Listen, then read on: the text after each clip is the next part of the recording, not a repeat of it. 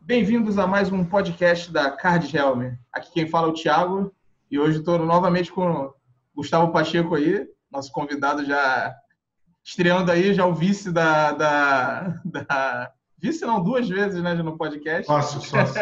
com certeza. E o Eric também, no, que é outro, outro veterano aí do Legacy, carioca. então, pessoal... Pessoal, boa noite. Opa. Então, pessoal, queria já começar. Eu ia é, com hoje, né? A gente teve aquela notícia do. A gente tá vendo os spoilers, né? De M21. E acabou acontecendo uma parada que tem tudo a ver com o tema que eu ia falar com vocês hoje, né? De economia no médico, investimentos, né? Como é que tá, como é que tá essa questão toda. E a gente viu aquele caso do Goblin que lançou agora, né? De M21. Que logo quando ele lançou, o pessoal já achou um combo de duas cartas, né? Que é, aquele, é o Goblin que você pode castar qualquer Goblin que esteja no topo, né? E ele copia as habilidades que tá no topo. Aí o pessoal já arrumou um jeito usando uma carta que custava 20 centavos uma carta de Lorien que você tutora um Goblin e bota no topo do deck. Aí você bota o Kikiji, que copia um milhão de vezes, depois tutora outro bicho para sacrificar e dá um milhão de dano no oponente, né? Aí a gente já viu uma carta dessas que era 20 centavos. Eu fui ver agora, ela tá 25 reais. Esse Nossa Senhora! Esse Goblin que lançou já tá 40 reais. E o Kikijik era 30 reais, né? Tava em torno de 30, 35, já tá batendo 50 reais, né? Então, acho que isso entra muito no que a gente ia falar, né? de, de economia no médio, especulação, e principalmente aquele fenômeno né, de, que chamam no inglês de FOMO, né? É, fear of missing out, né? Tipo, aquele medo de você perder a oportunidade e aí você vai direto no investimento sem pensar muito, deixando mais a, a emoção é, e falar mais do que a razão, né? Aí eu queria saber a opinião de vocês sobre isso, né? O que vocês estão achando da, da economia doméstica agora na, nesse momento de quarentena? Vocês acham mesmo que ainda continua como uma tendência essa questão de comprar carta, compra e venda de cartas assim? Se continua tão forte como era antigamente? Quem começa? Pode deixar você começar, Eric, porque o, o, os mais experientes no médico têm que começar primeiro. Então vou deixar. Você, o Eric começou a jogar antes da, do, do, da edição alfa. Caramba, porra. É, Tava lá junto com o jogava antes né? do, Queria, queria eu ter tido essa oportunidade. Tava mandando carta lá pro Richard Garfield, né? Dando ideia. Ah, queria ter essa oportunidade de jogado, né? ter sido um, um alpha play, um alpha tester. É, quase um co-criador. Queria ter sido um alpha tester com o Richard Garfield, cara. Era, era muito bom. Teria sido muito bom. Eu vi que era muito legal, né? Eu via lá no. Eu tenho, acho que tem um documentário sobre isso no, no YouTube eu não lembro se é um documentário só sobre isso ou se era sobre a história toda né, do Magic em si. Mas você via lá as fotos dele na, no quadro, né? Lá na faculdade, trocando ideia com os amigos, botando lá, tipo, escrevendo Bolt, R, 3 de dano, sabe? assim no quadro. Exatamente. É, quando você vê a história por trás do jogo, ela, ela é fantástica, né? É assim, o jogo tem história, mas a história por trás da, do jogo é, é, muito fantástico. Sim, é, não só isso, mas o Magic foi revolucionário, né? Esse conceito de você trazer o seu próprio deck, sabe? Você não é um, não é um board game que todo mundo joga com as mesmas peças, né? Com a mesma informação. Você customizar o seu próprio deck para jogar com qualquer outra pessoa que também tenha um deck. Isso, a gente está tão acostumado com isso hoje em dia, mas, pô, em 93, quando foi criado, o Magic foi...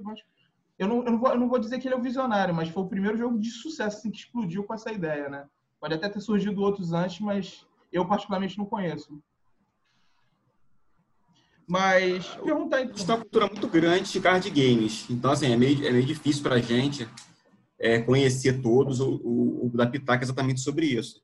Mas, com certeza, assim, é, o Magic ganhou fama porque ele reuniu vários elementos de, de, de fantasia, estratégia, vários aspectos e que tornou único, né? Acho que é, é a questão da oportunidade de momento. Ele, ele conseguiu captar tudo que tinha em volta de cultura de card game, de história de fantasia, de estratégia matemática, de xadrez, de várias coisas e foi o que foi. Tanto é que, paralelo a ele, surgiram alguns jogos muito interessantes, mas que, se você olhar para o passado, seria assim, nossa, existia tal jogo, mas hoje em dia ele está sumido, abandonado.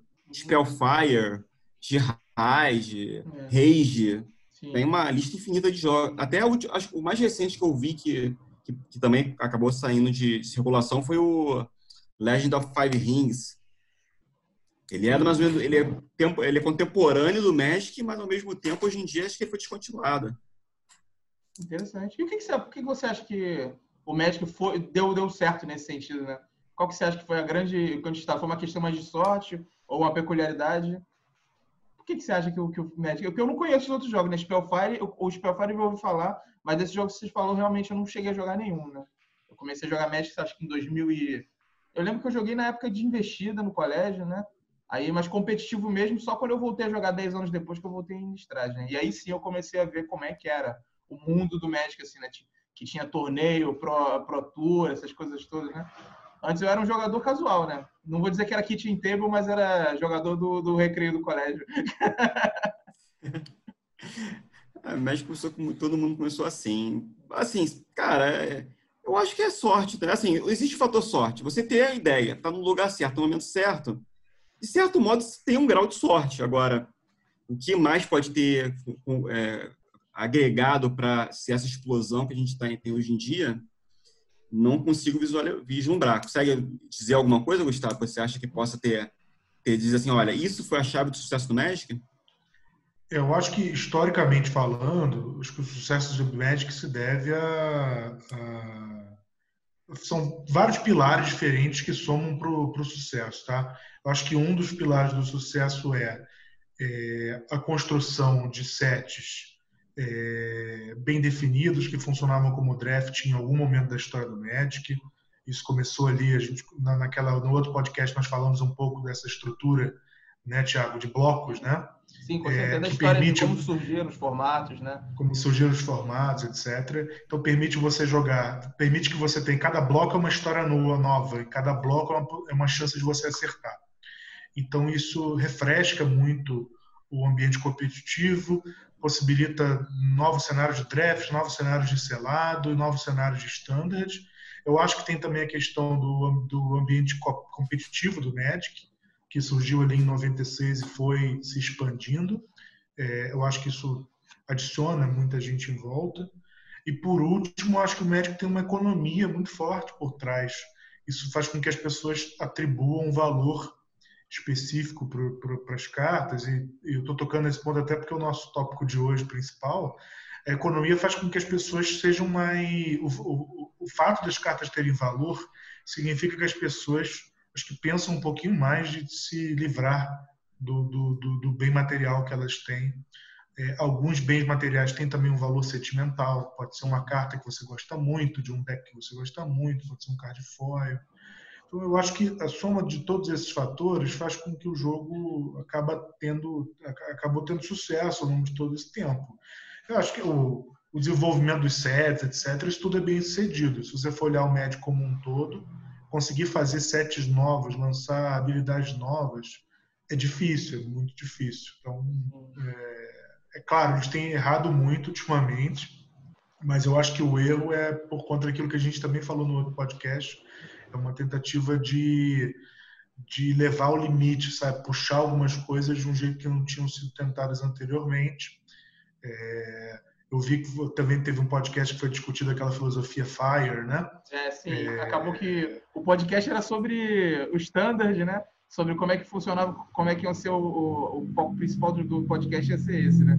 Como é que foi é. essa mudança dos compêndios no standard, como isso afetaria no modern. Só que é, é, é impossível, né, não falar. Acabou que o podcast tomou o rumo do, da gente é. discutir sobre design e, e, virou esse o tema, né?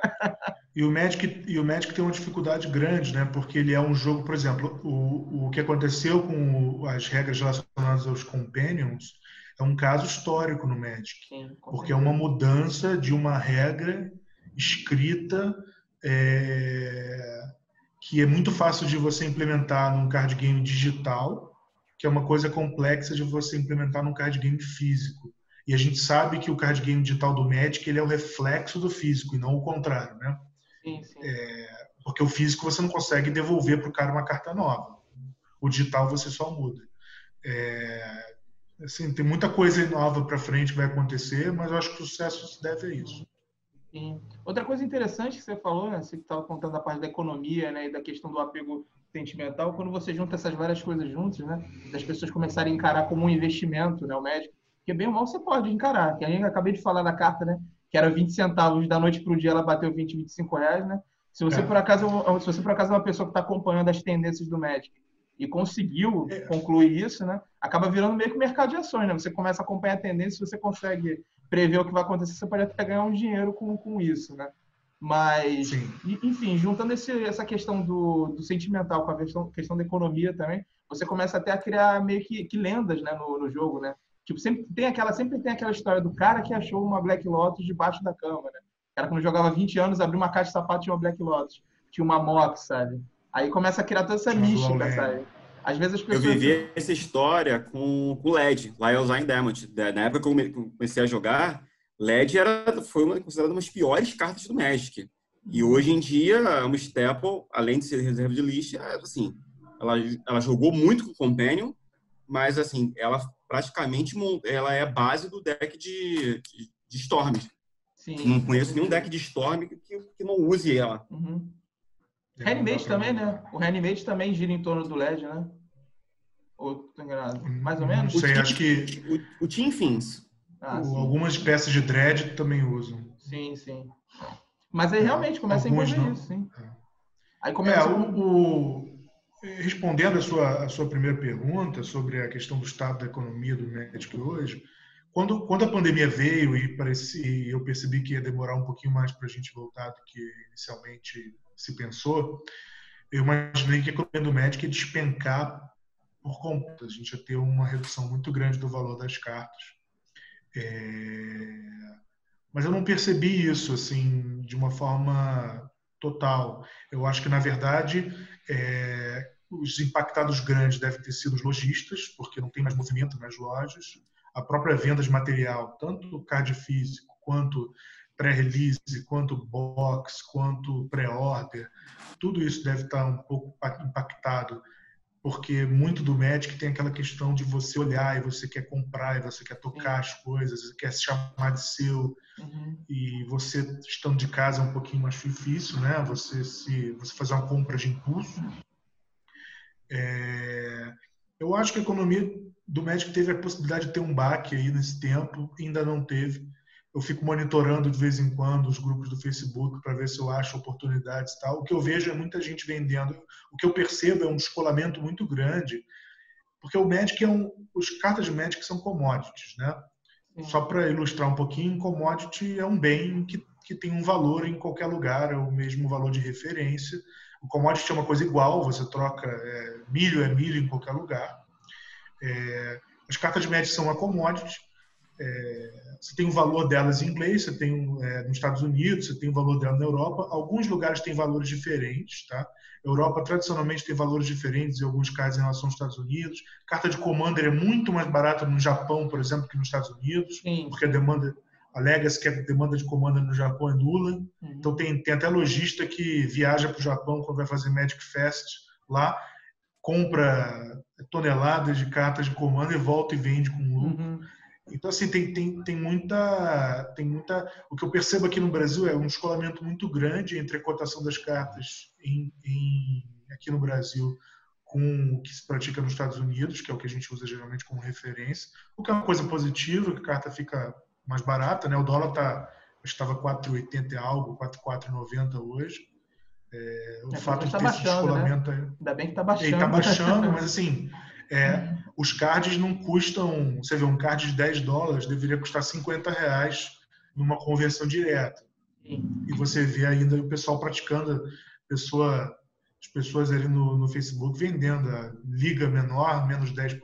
Menos sim, 5%, com certeza, sim. Entendeu? Eu acho que tem a necessidade das pessoas terem um pouquinho mais de liquidez agora também. Mas eu acho que assim, a economia teve a possibilidade de ter um baque, acho que não teve, e está seguindo em frente. Uhum. Mas não, não tem que ver o tempo que a pandemia vai durar e está começando a reabertura agora, né? Não sei como é que vai funcionar novamente o funcionamento, o, o estabelecimento de médico, né? Como é que vai ser um torneio? Se é possível um torneio com distanciamento social? Eu não sei. Eu não imagino. O Eric tem ideia de como seria um torneio com isolamento social?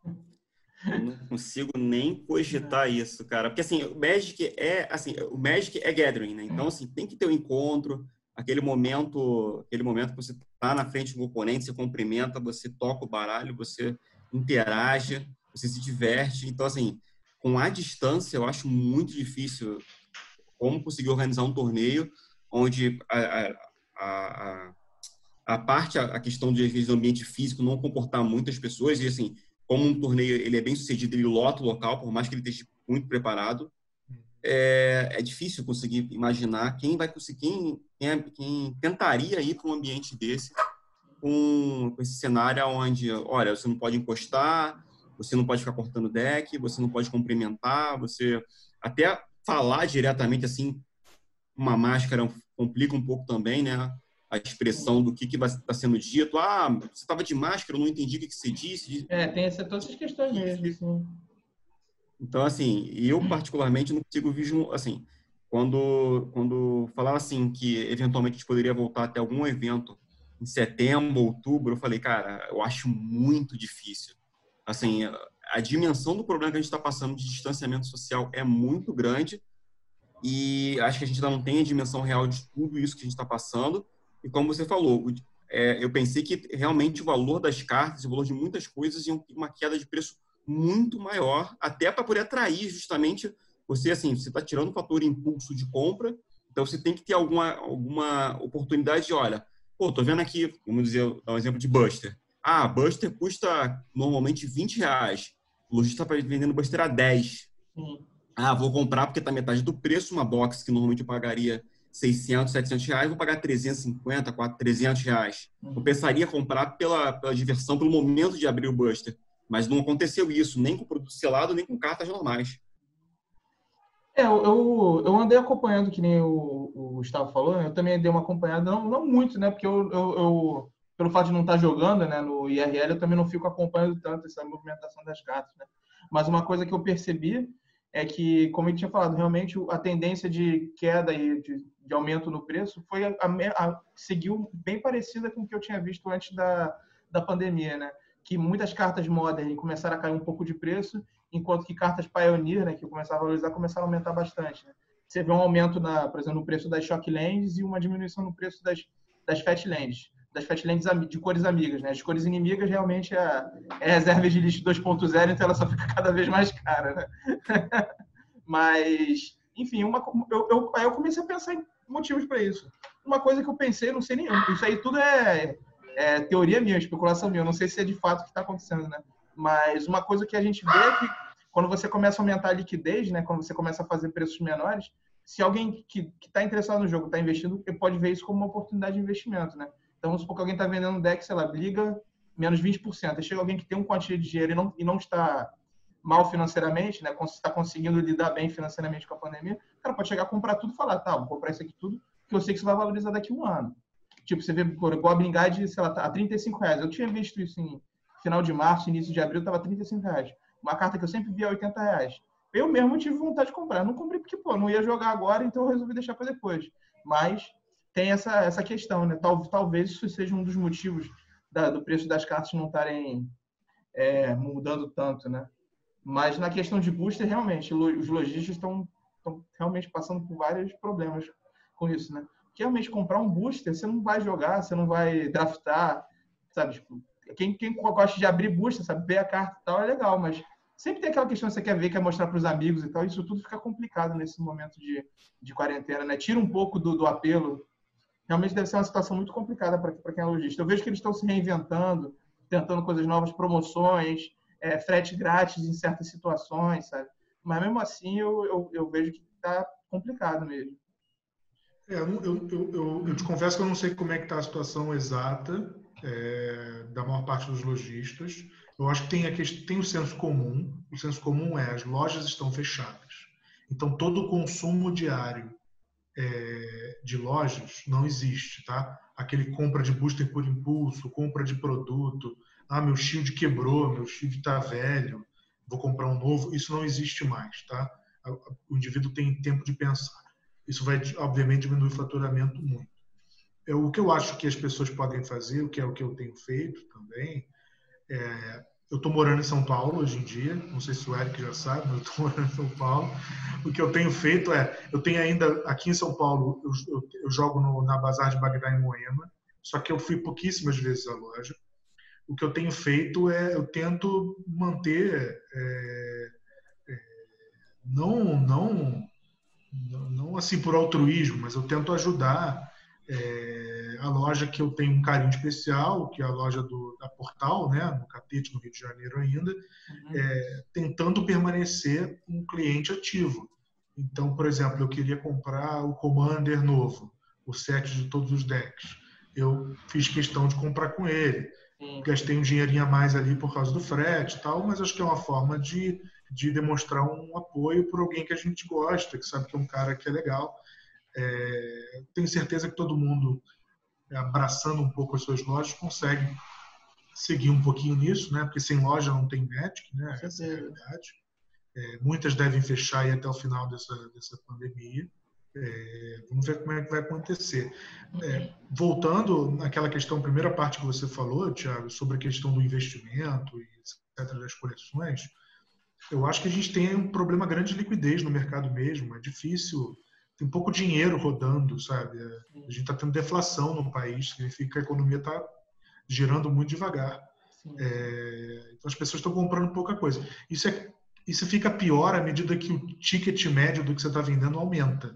Então você tem um produto de valor maior, por exemplo, foil de valor maior, vender um Lions Eye Diamond, que é um card de 300 dólares aqui no Brasil, você vai vender 600 reais, vai vender 650 reais, você não vai vender a dólar vezes 5. É, porque você não consegue, o valor mínimo da liga não é dólar vezes 4,80, 5.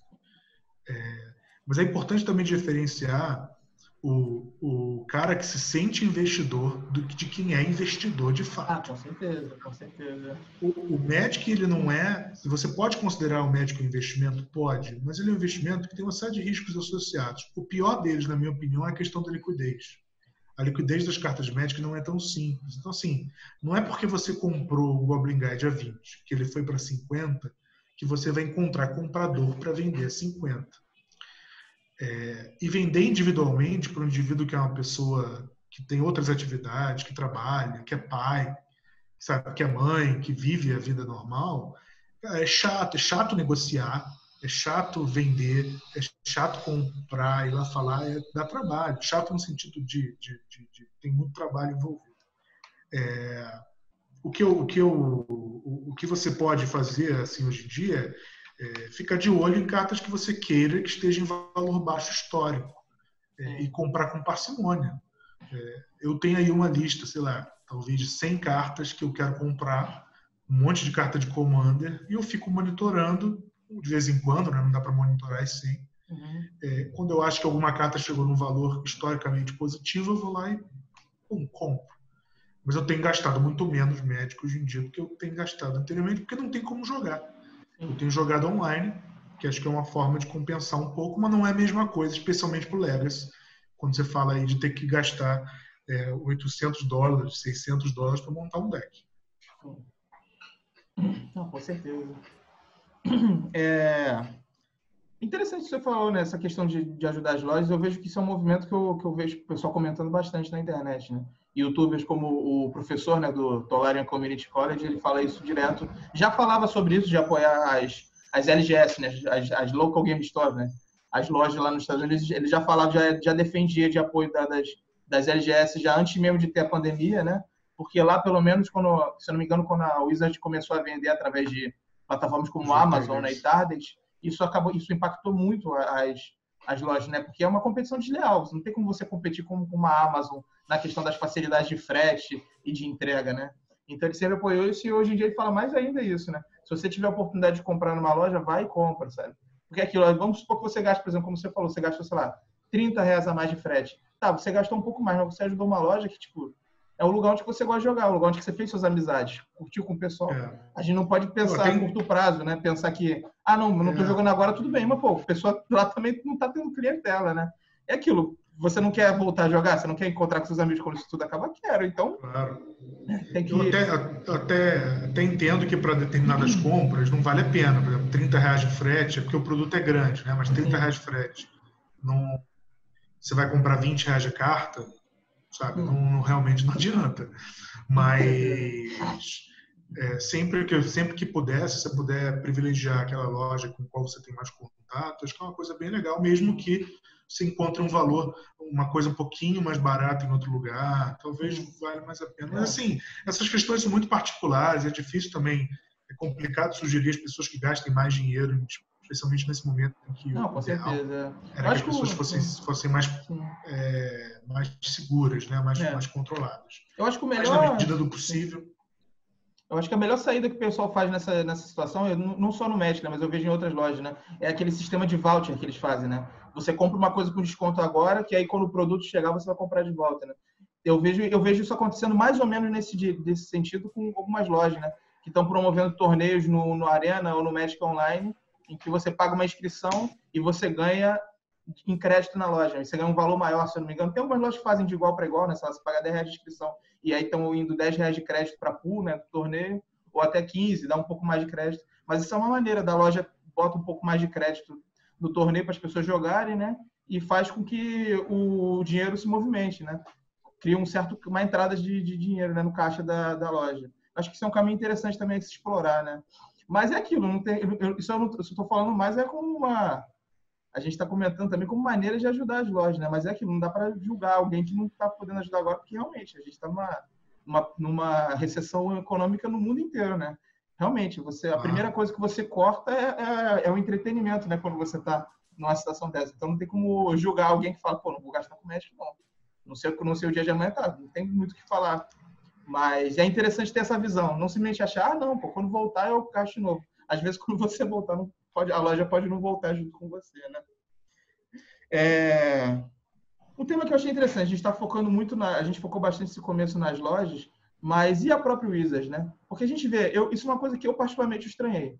Então, que eu não sou economista e tal, posso estar enganado, mas eu achei muito estranho quando, no meio dessa recessão inteira, eu vejo eles lançando um pack de cinco Secret Lairs diferentes, lançando outros é, Double Horizon, Double Horizon não, desculpa, é, Double Master. Double Horizon. Double Horizon. Imagina só, se um já deu esse problema todo, imagina dois.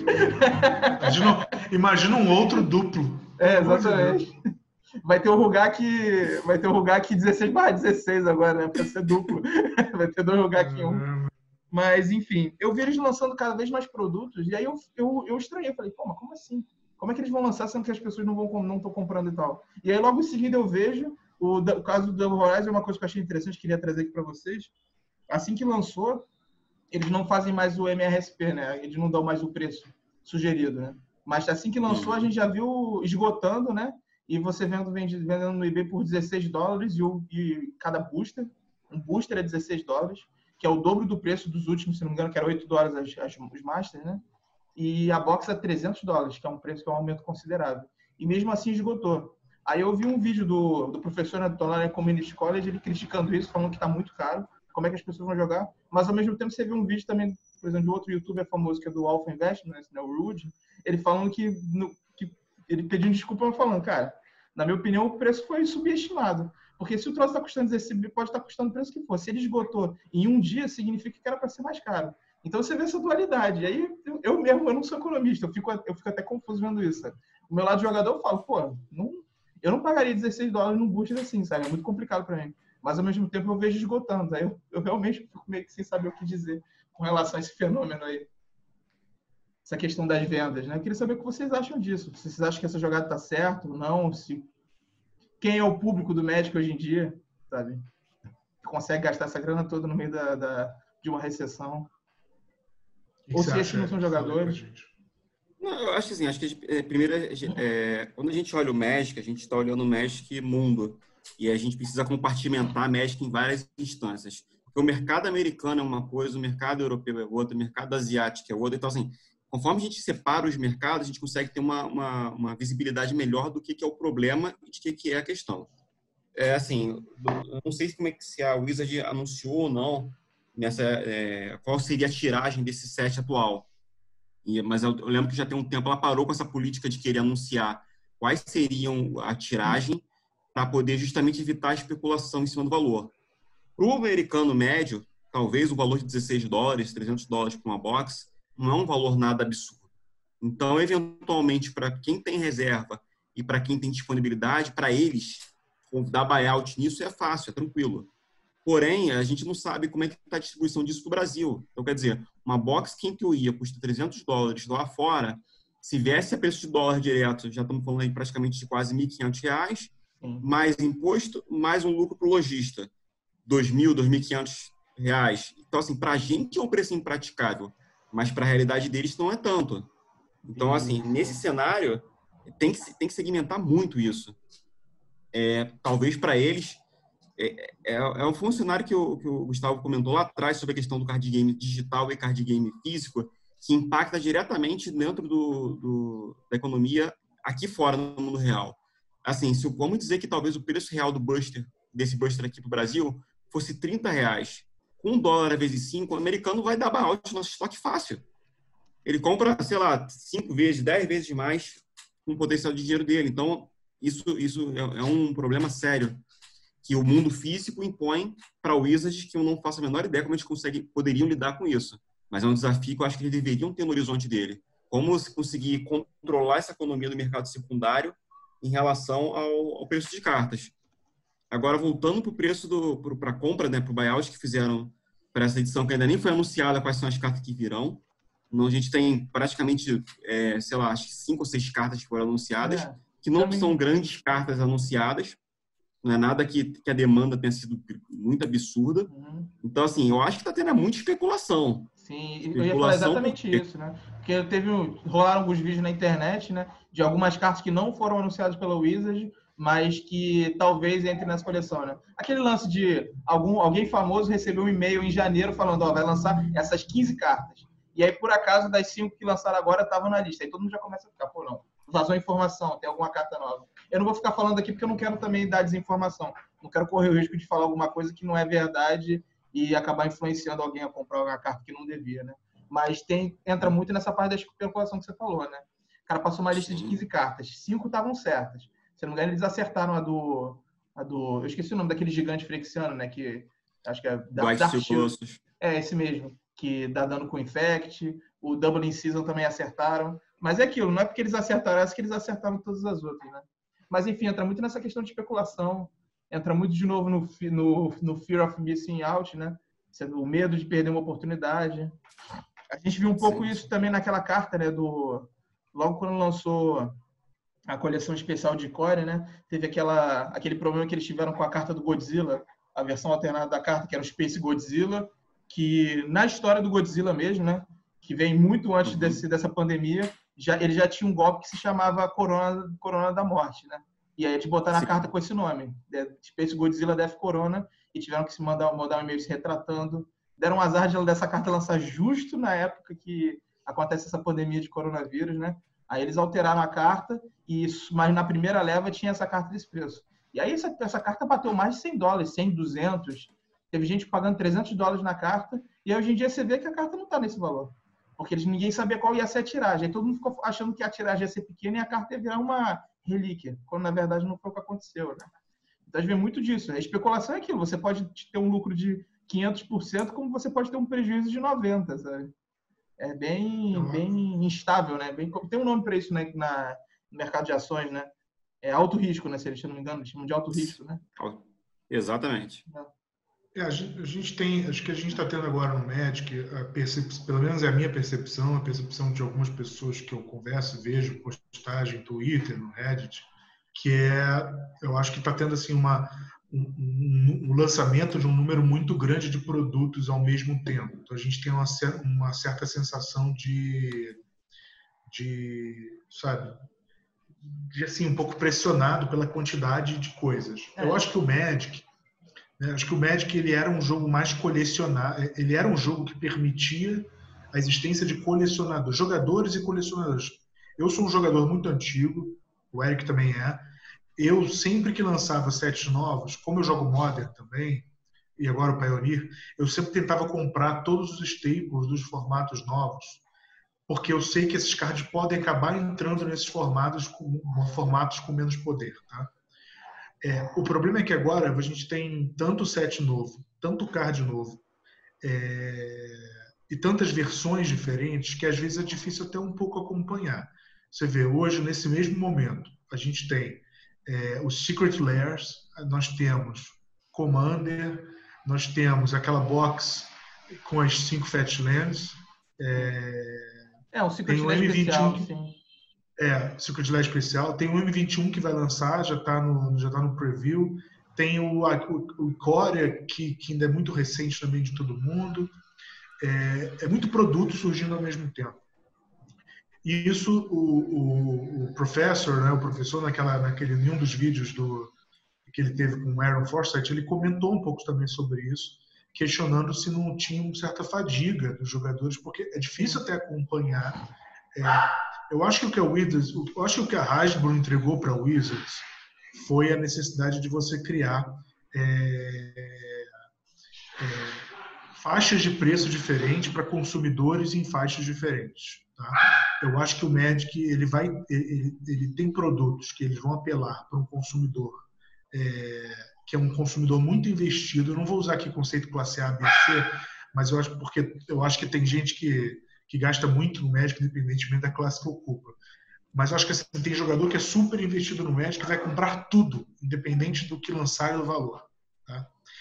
Esses caras, eu acho que você devia conseguir lançar produtos para esses caras e você também devia conseguir lançar produtos para indivíduos que querem gastar pouco. Por exemplo, aqueles os, os, os decks standards pré-montados, que são bastante funcionais para o que se propõe, sabe? Que já vem.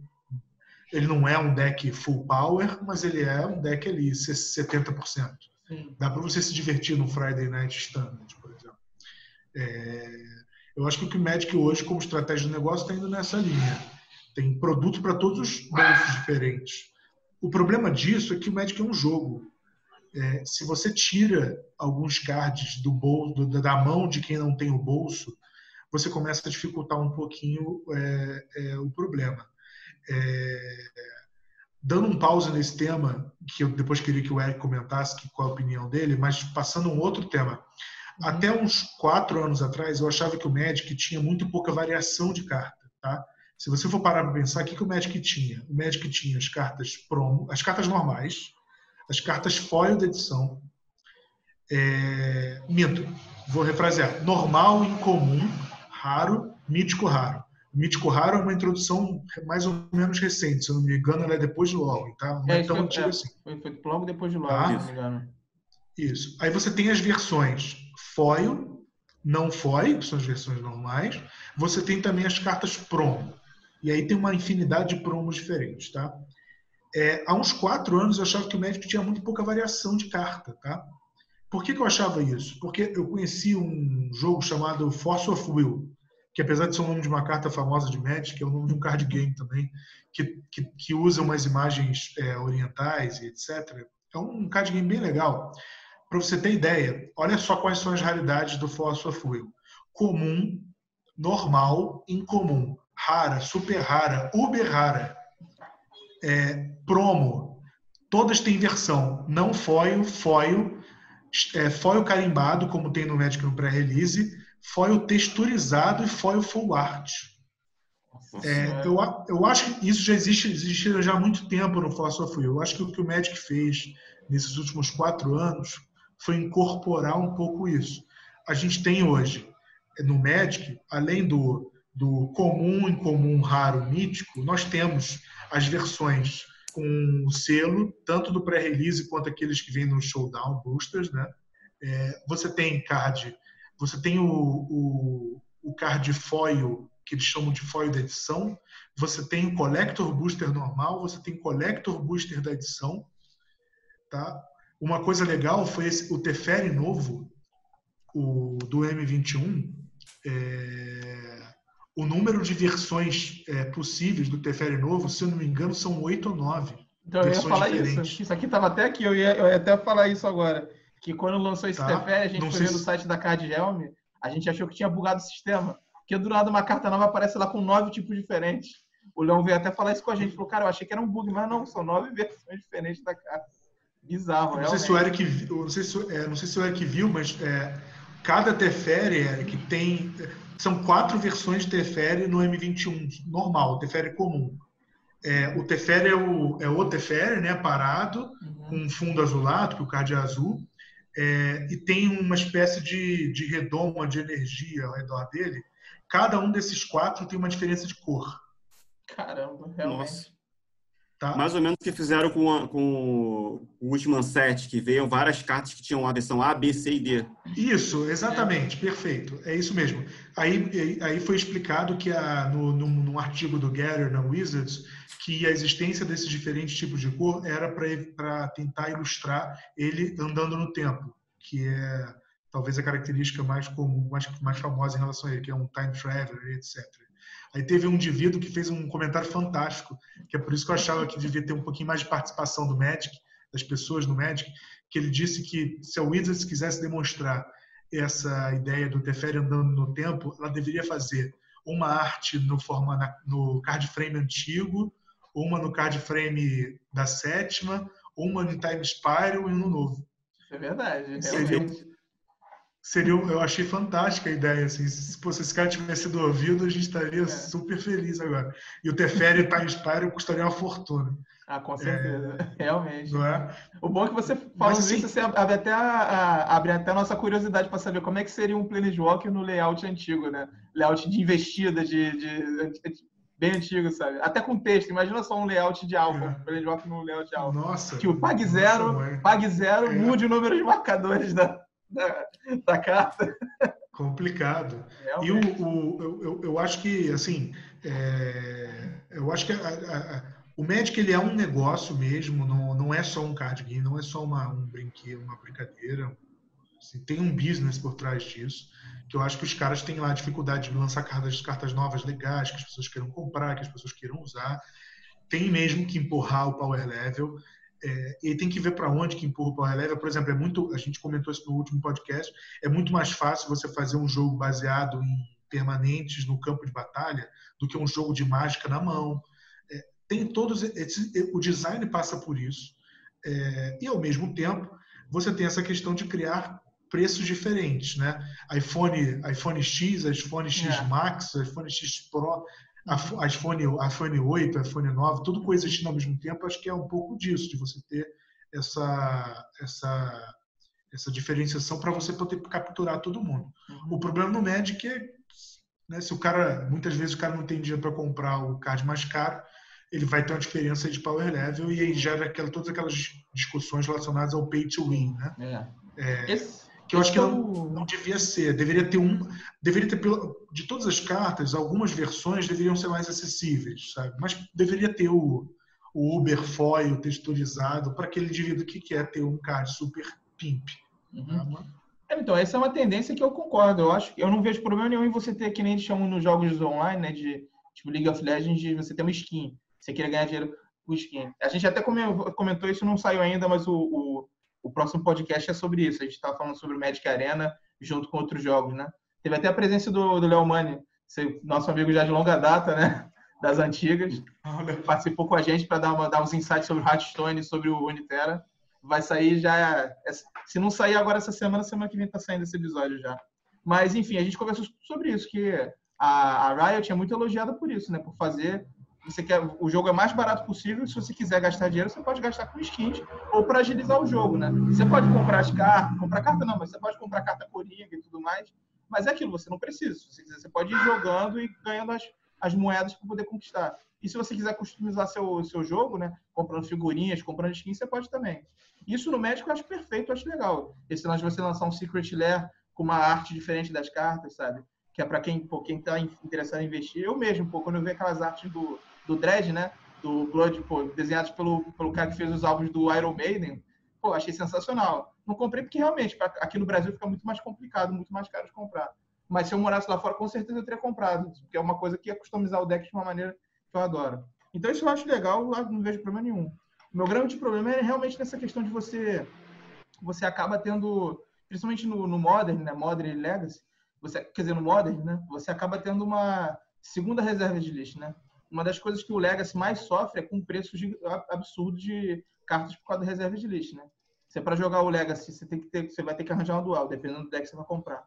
E para você arranjar uma dual é um investimento muito caro. No Modern, você tem que arranjar as Fatlands. E se eles não fazem uma, maneira de, de, de, tornar o preço acessível, você começa a enfrentar esses problemas.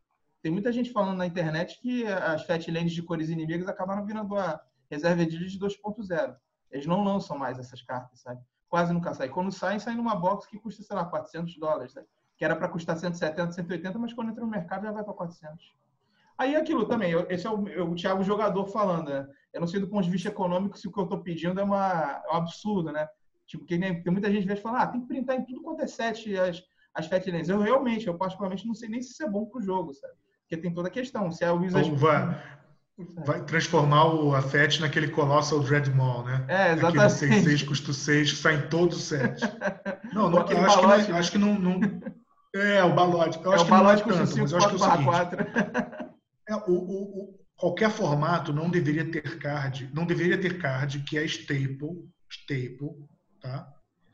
É, staple em vários decks, cujo preço não seja minimamente acessível. Tá? Um, eu não sei quanto é que tá uma Carnoso, mas sei lá, vou chutar que é 100 dólares, tá? Uhum. É, 400 dólares em um playset de, de uma Fatland é muito caro, é muito caro, entendeu? Um deck inteiro caro deveria custar isso. Talvez, estou alegando, porque o preço é uma coisa complicada, assim, não dá para dizer. Ele custa o que as pessoas acham que ele tem que custar. Se tiver demanda, vai ficar mais caro mesmo. Mas eles deveriam cuidar de tentar reimprimir as cartas sempre.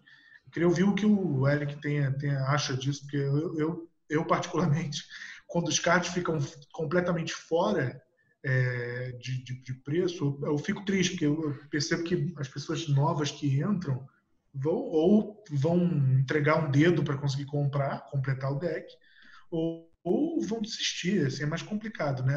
Acho que a Fatland, as Fatlands de Zendikar tem essa questão hoje, né? É perfeito o que você falou, Gustavo. Assim, é, é, é, pegar esse apanhado de coisas que foi dito foi, é muito bom, porque o primeiro aspecto que você falou, é que assim, realmente, médico no aspecto jogo, ele deveria ter o, o, o preço de, assim, o, o, preço não deveria ser uma barreira. Ou seja, se você tem um staple que joga no, em decks, esse, esse staple tem que, ter, tem que ter tiragem e a pessoa tem que ter acessibilidade, senão, no fim das contas, ela não fica impedida de jogar aquele deck. Ainda mais em decks, em, em metagames, onde tem uma prevalência de um deck enorme, que acaba puxando o preço mais para cima porque a carta é mais demandada e você não consegue é, fazer nada diferente com isso nesse aspecto de jogo, 100%, não tem como não, não, ter, não, não acaba virando pay to win. Você tem condições de comprar Stable? Tenho, beleza, estou no jogo. Você tem condições? Não tenho. Bem, então, so sorry, vai para a próxima, tenta pegar uma alternativa, ver uma versão diferente, seja lá o que for, não, não tem o que fazer. Agora, coisas que vocês falaram aí que eu achei muito interessante, que eu até anotei aqui, é, o primeiro falar da fadiga. É um fato curioso. É, justamente nessa época agora que está saindo a M21, sempre existiu o Core 7 e durante um ano, durante acho que 2017 a 2019 houve o hiato do Core 7, justamente que porque a Wizards queria imprimir, imprimir, imprimir cartas e perceberam que assim que o jogador precisava de um tempo para descansar e o Core 7 ele sempre tem essa premissa de ser um período de descanso que é até um período onde nos Estados Unidos as pessoas estão mais no, estão mais para fora, estão mais no verão, estão mais curtindo as coisas externas. Então, assim, é, é aonde sai esse Core 7. Então, assim, é, voltar ao Core 7 como era já mostra uma, uma, uma, uma perspectiva que a Wizard teve que, olha, a gente precisa começar a fazer uma coisa mais suave em termos de lançamentos para poder o jogador se habituar, se acostumar, mas também ela ainda não está voltando ao 100% que era. Os Core 7, normalmente, você não tinha cartas novas. Esse Core 7 agora, pelo próprio Goblin que saiu agora e por algumas cartas que spoilaram, tem cartas inéditas, quer dizer, já foge um pouco da premissa original, mas também é, permite uma, uma nova injeção de cartas no mercado, além de descansar um pouco o jogador em termos de, de, de demanda de esforço mental, esforço financeiro de adquirir novas cartas e esforço de estar no jogo sempre.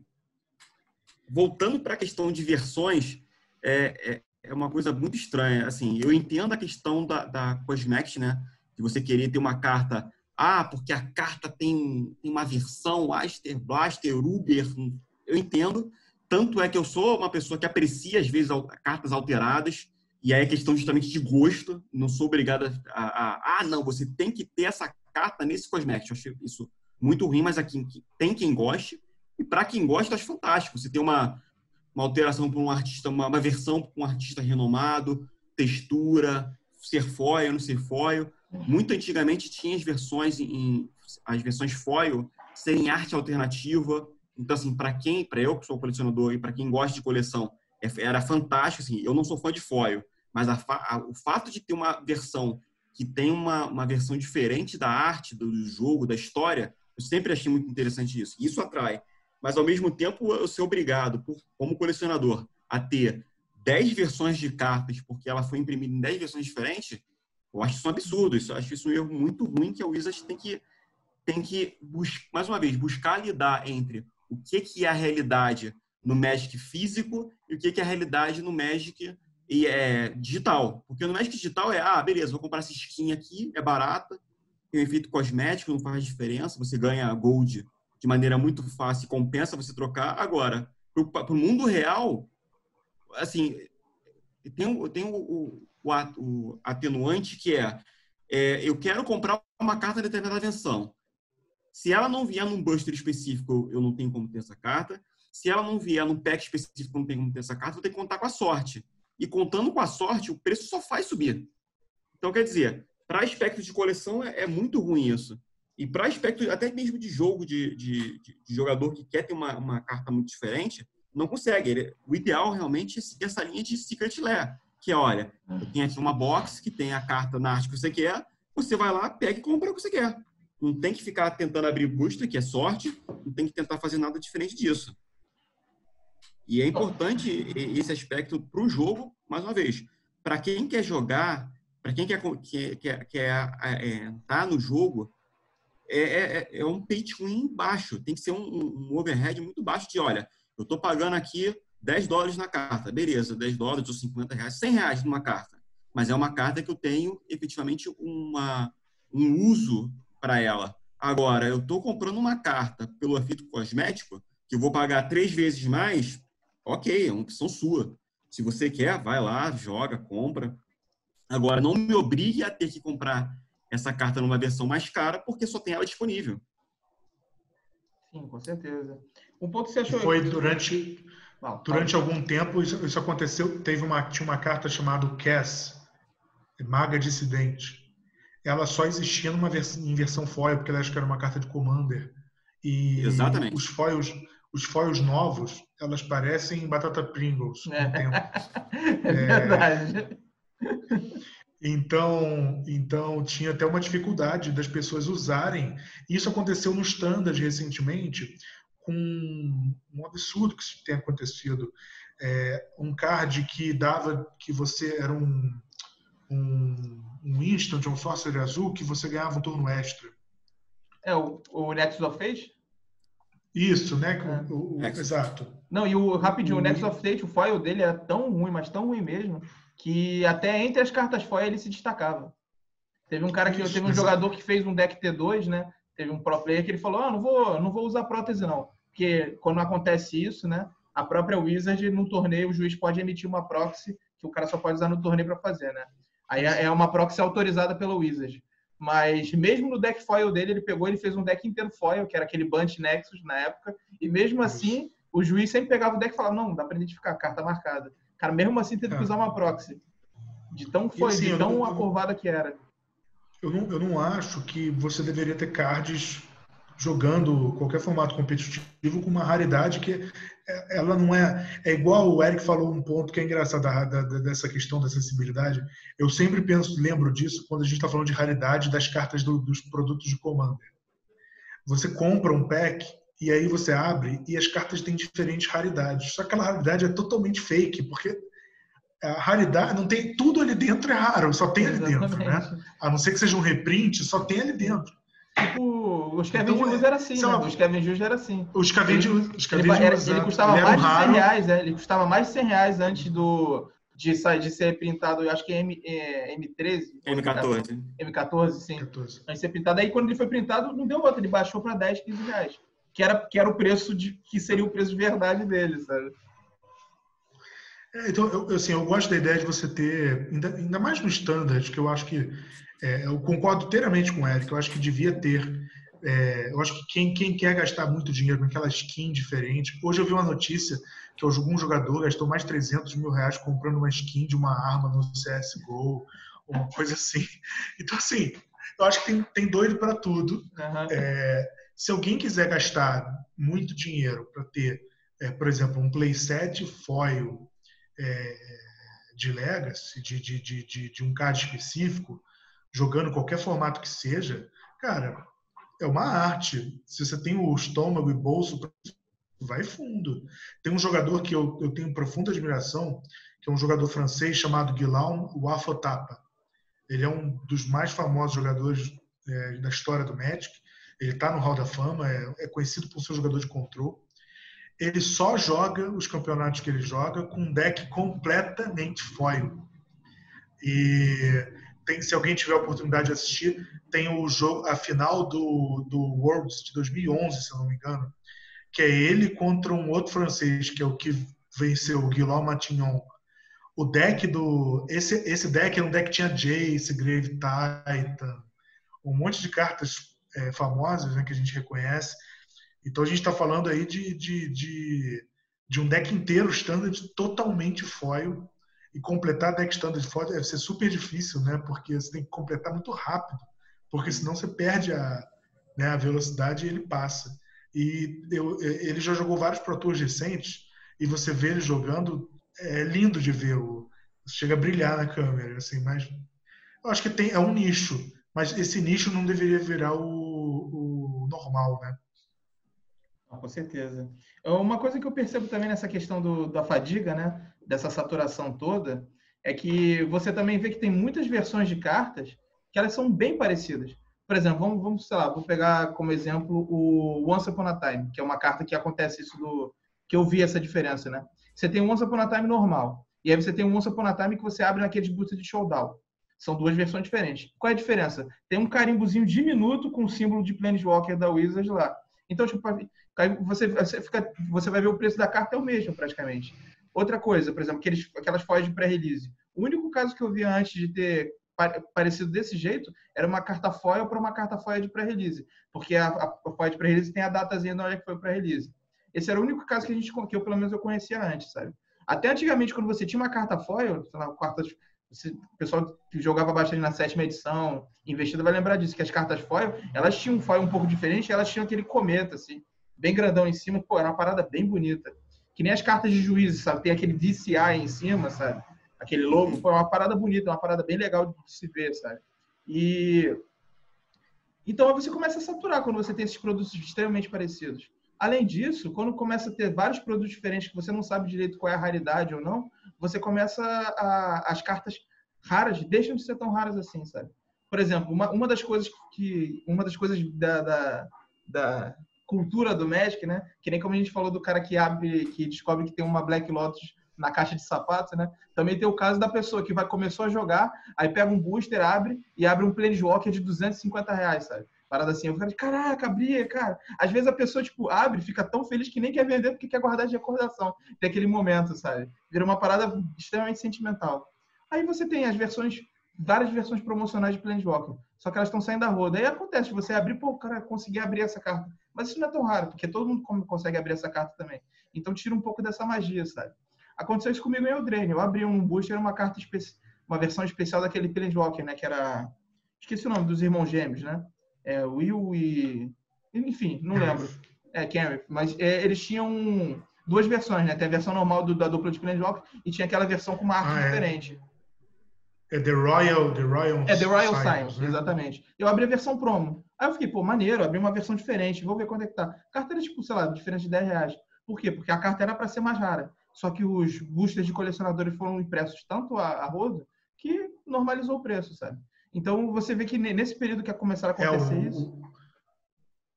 É, hoje os cards foil, eles têm um valor muito próximo do. Eles têm um valor muito próximo dos cards normais. É. O foil da edição normal. Sim.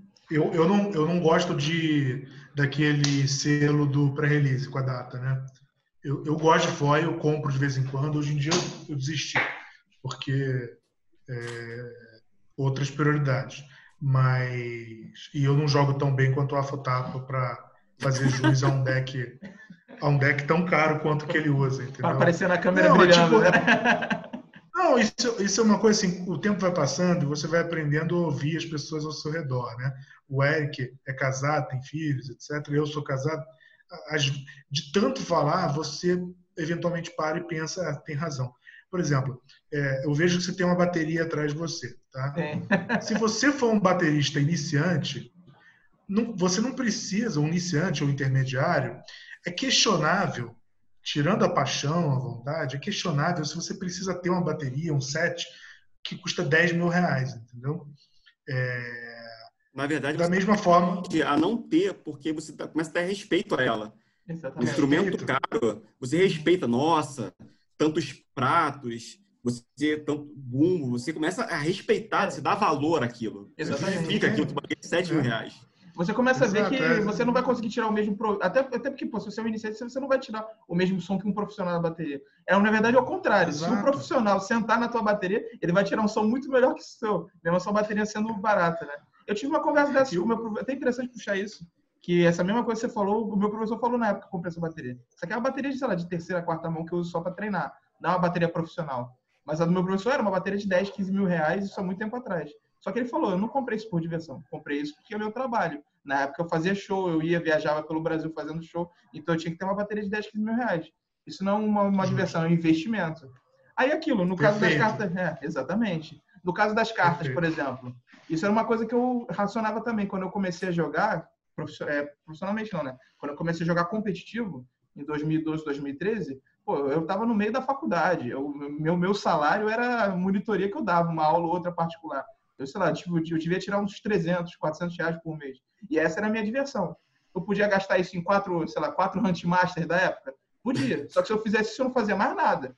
Meu amigo do, da, da, faculdade ia me chamar para, sei lá, para tomar um chopp e eu ia dizer, não, cara, não posso ir, tô sem grana, sabe? Então, tipo, para mim não Você tinha aceita Huntmaster? É, exatamente. Vou pagar em carta, sabe? Você aceita foil, abre a carteira, tá cheio de cartinha foil, sabe? Então, realmente, eu não tinha condições. Então, o que eu fazia? Toda vez que eu comprava uma carta, alguma coisa assim, eu pensava, tá, vou comprar isso daqui. Vou... É, claro, tinha coisas que eu comprava por diversão, mas eu pensava, tá, vou comprar isso daqui para melhorar meu deck. Aí eu dou uma segurada, jogo um torneio ou outro, faço um crédito para poder pegar mais coisa na loja, sabe? Então, esse, esse esquema de comprar e vender, vender cartas, coisas assim, era mais simplesmente para poder continuar jogando, sabe? Para não ter que ficar gastando muito dinheiro.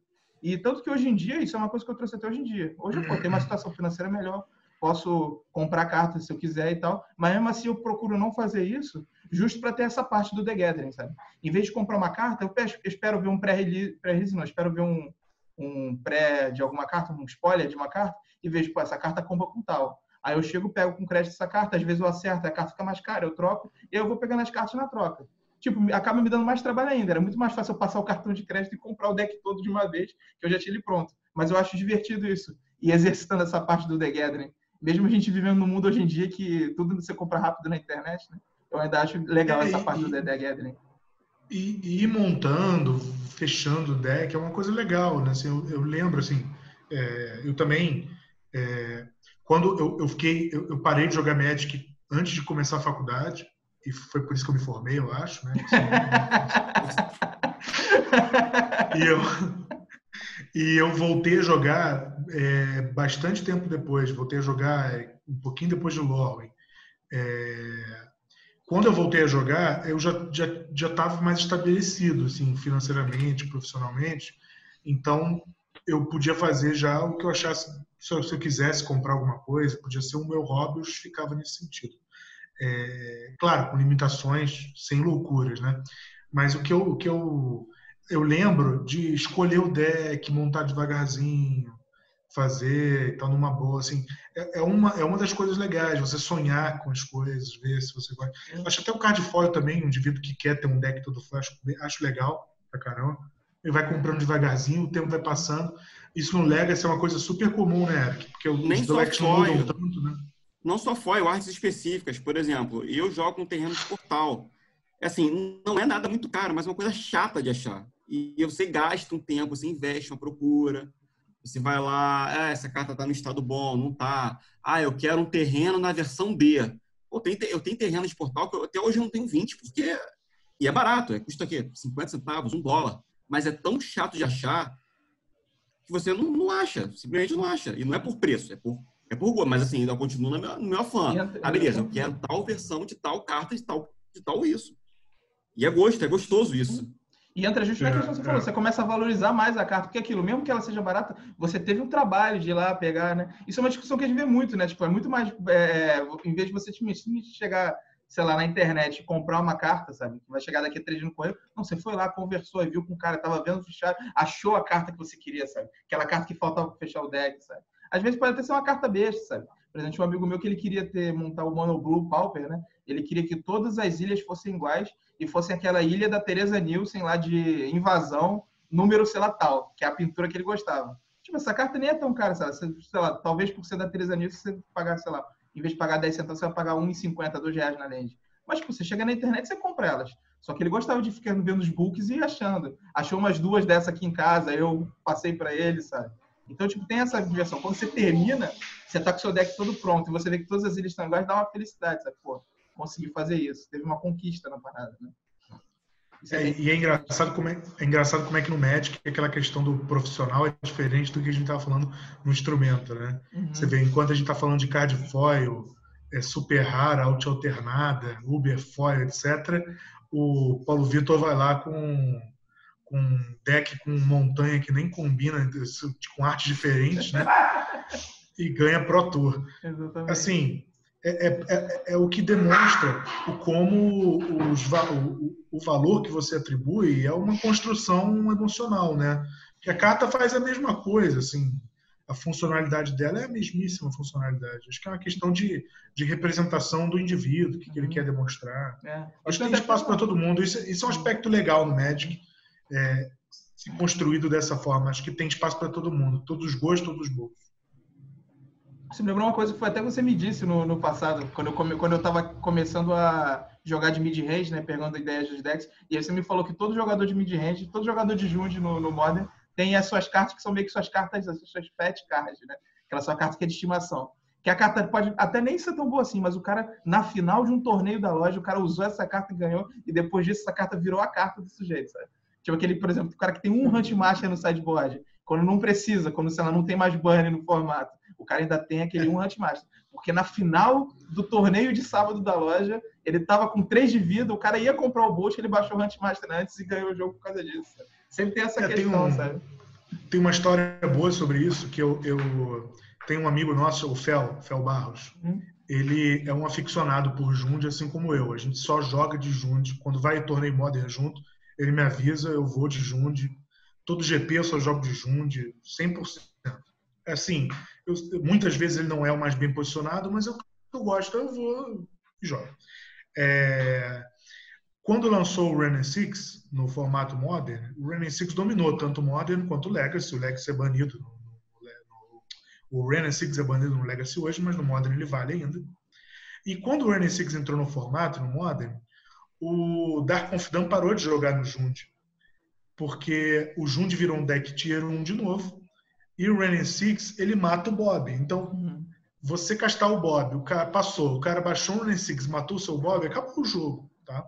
Então você parou de jogar com criaturas de custo 1.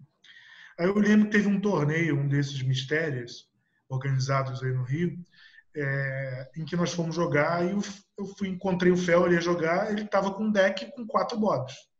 Eu perguntei, caramba, Fel, você não recebeu o memorando? Ninguém usa mais quatro bobs no Jund. Por que, que você está usando? Aí ele falou, é foil. Entendeu? Assim. É um bom argumento. Eu acho que. É. Eu acho assim, igual você falou, todo mundo tem pet card. Todo mundo tem coisa que gosta, que se sente confortável. Você vê isso nos decks, nos sideboards especialmente, nos one-offs são cartas que o cara gosta, sente confortável, ou que geram uma lembrança de sucesso, que ganhou um jogo difícil, complicado. É, quem nunca, né? Eu, é. eu no Júnior, eu, eu, uso, tem vários pet cards meus que eu sempre que eu, que eu, que eu, que eu consigo, eu vou lá e boto e vou, vou jogando. Mas é, tem essa, essa questão da construção das cards novas, misturado com a nostalgia, o amor antigo, é uma coisa bem legal no Magic, na minha opinião. É, esse lance, outro, da, outro dos motivos do, do Magic fazer sucesso é a questão da customização, né? Isso até ouvi uma palestra do que o Mark Rosewater, né? Ele fez numa, era uma conferência que sobre design de jogos, né? E aí tem, tem no YouTube até um vídeo que eu até recomendo. Eu vou deixar, quando eu escrever aqui o artigo desse podcast, eu vou botar os links desse vídeo, que esse vídeo é muito bom. E uma das coisas que ele fala é justo isso, a questão da customização. Você, por exemplo, poder fazer seu deck e mudar todas as ilhas, sabe?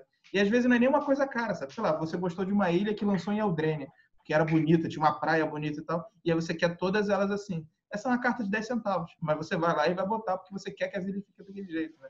A gente vê muito isso no, no, no, no Arena, né, no mall. Teve uma vez que eu vi uma vez um vídeo no, no YouTube de um pro player jogando, e aí ele clicou errado e tirou uma ilha do deck.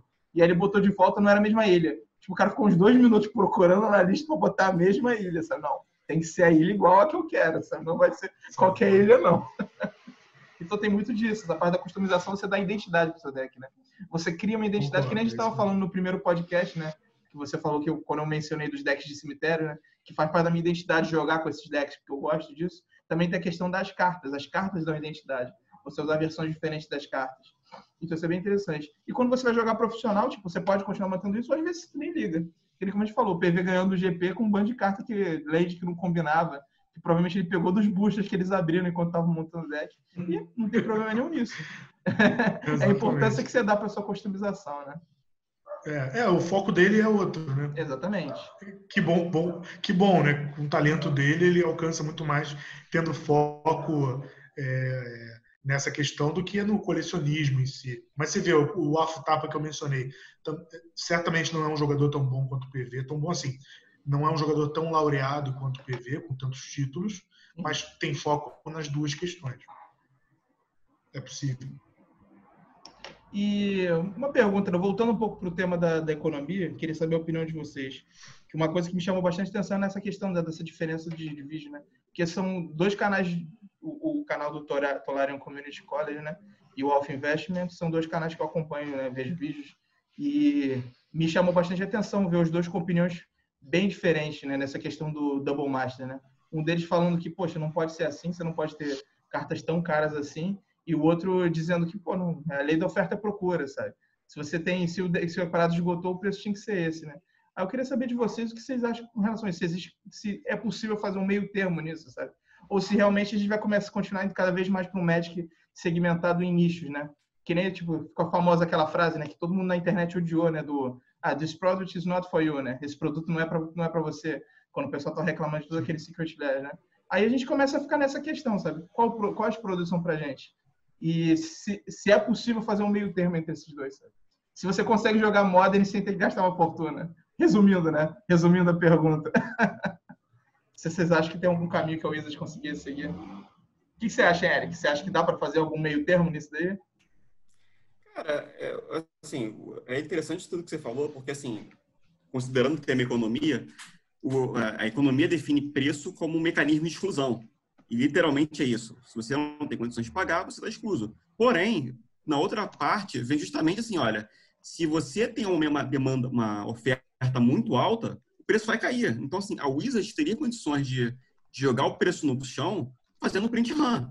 Libera o assim, ah, o produto esgotou porque o preço não era para ser 16, 16 dólares, para ser mais caro. Ah, é? Beleza. Eu fiz 2 milhões.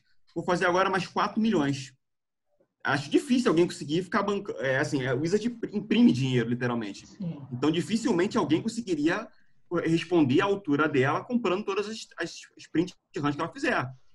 Então, assim, a Wizard tem como dar conta disso? Tem. É interessante? Em alguns aspectos, não, porque ela está mexendo num mercado onde ela não, não atua diretamente, o mercado secundário. Sim, sim. Não é o foco dela. Ela está começando a entrar agora com esses Secret Less, com esses, é. com esses produtos segmentados. Talvez sejam ensaios para algo no futuro que ela pretenda fazer.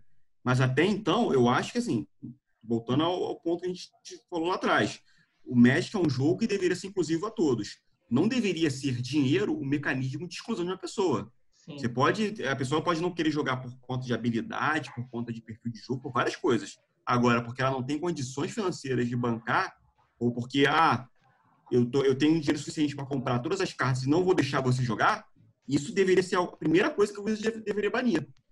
Entendi. Sim, realmente. É, acho que, acho que o ponto, o ponto do Eric poderia ser o seguinte: é, a falta de acesso a um deck full power não deveria te causar uma experiência miserável. Talvez esse seja o objetivo, que é, é difícil. Falando de experiência miserável, você fez a pergunta, Thiago. Dá para jogar o Modern com outro, com deck e tal? Eu eu jogava Legacy de vez em quando, às quintas-feiras, na loja Portal, como o Eric de vez em quando também jogava, ou joga ainda. Né? É... Teve um dia que eu. É, saudade da Portal. Teve um dia que eu. Teve um dia que eu estava em casa, de manhã, é, cheguei do trabalho, não achei que ia jogar, só que deu tempo. Eu peguei um deck correndo da, na deck box azul, que era a deck box que eu, usava, que eu uso para Legacy, botei na mochila e saí correndo. Quando eu cheguei e sentei para jogar, eu fui jogar com o Felipe Duarte, que é um dos organizadores, era um dos organizadores do Alpha, do Alpha Legacy no Rio. Quando eu abro o deck para jogar o torneio de Legacy, é, eu percebi que eu levei um UWR Modern. um WR Control Modern. Caramba. E ele tava de, ele tava de WR Miracles Legacy. Aí eu, aí, eu falei assim, caramba, eu trouxe o deck errado. Ele, pô, joga aí. Eu falei, tá bom.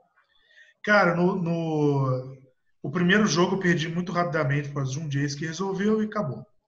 No segundo jogo, ele castou algum card que eu não lembro e eu counterei com Crypt Command. Counter Draw. Ele respondeu com um Pyroblast no meu Crypt Command. O Pyroblast no Crypt Command acho que é uma das experiências mais miseráveis que alguém pode vivenciar no Magic. Porque, cara, é, uma, é um card custo 1, que é um rate super eficiente, contra um card custo 4, 3, 3 azuis, cara. Então, assim, eu, sei lá, eu devo ter pago uns 6 de vida para conseguir ter aqueles três azuis naquele turno. É, o que eu quero dizer com essa, com essa história? É, é uma experiência miserável vivenciar isso. Se eu tivesse que vivenciar isso sempre, seria complicado realmente. A impressão que daria é: estou no formato errado. Eu acho que até a criação de um outro formato, como é o Pioneer, por exemplo, é uma tentativa de dar um pouquinho mais de, de talvez, de uma escada, né? Um, um baby steps do Magic, sabe? Você começa numa coisa menos investida, por exemplo, o Standard, é muito investimento, na minha opinião, mental, mais do que financeiro. Você tem que estar muito disponível para você poder usar as cartas, porque elas têm uma meia-vida mais curta. É, o Pioneer talvez seja esse meio termo. É, é, um pouco. O power level é mais baixo, né? mas não se pode ter tudo na vida. Em relação ao que você falou, Tiago, sobre as visões divergentes do professor e do, do Rudy, é, hello, Rudy, from Alpha Investments. É, tacos, tacos, tacos. Tacos, tacos. Uma figuraça. Ele, eu, eu, eu acho que ele lembra muito o Pedro Chip, cara. Não sei se você tem essa percepção também. Não na forma de é. falar, mas eu acho que ele, uhum. ele se lembra. Ele é tipo, ele é tipo o Pedro Chip depois de cortar o cabelo e comer uns 20 tacos. É, exato. Exato. Eu acho que a visão dele sobre o médico é muito diferente, porque o Rudy é um dealer, né? Um, é um lojista. E o professor é um, um amador, no sentido positivo da palavra, né? É, eu acho que o Rudy olha com um olhar de jogador.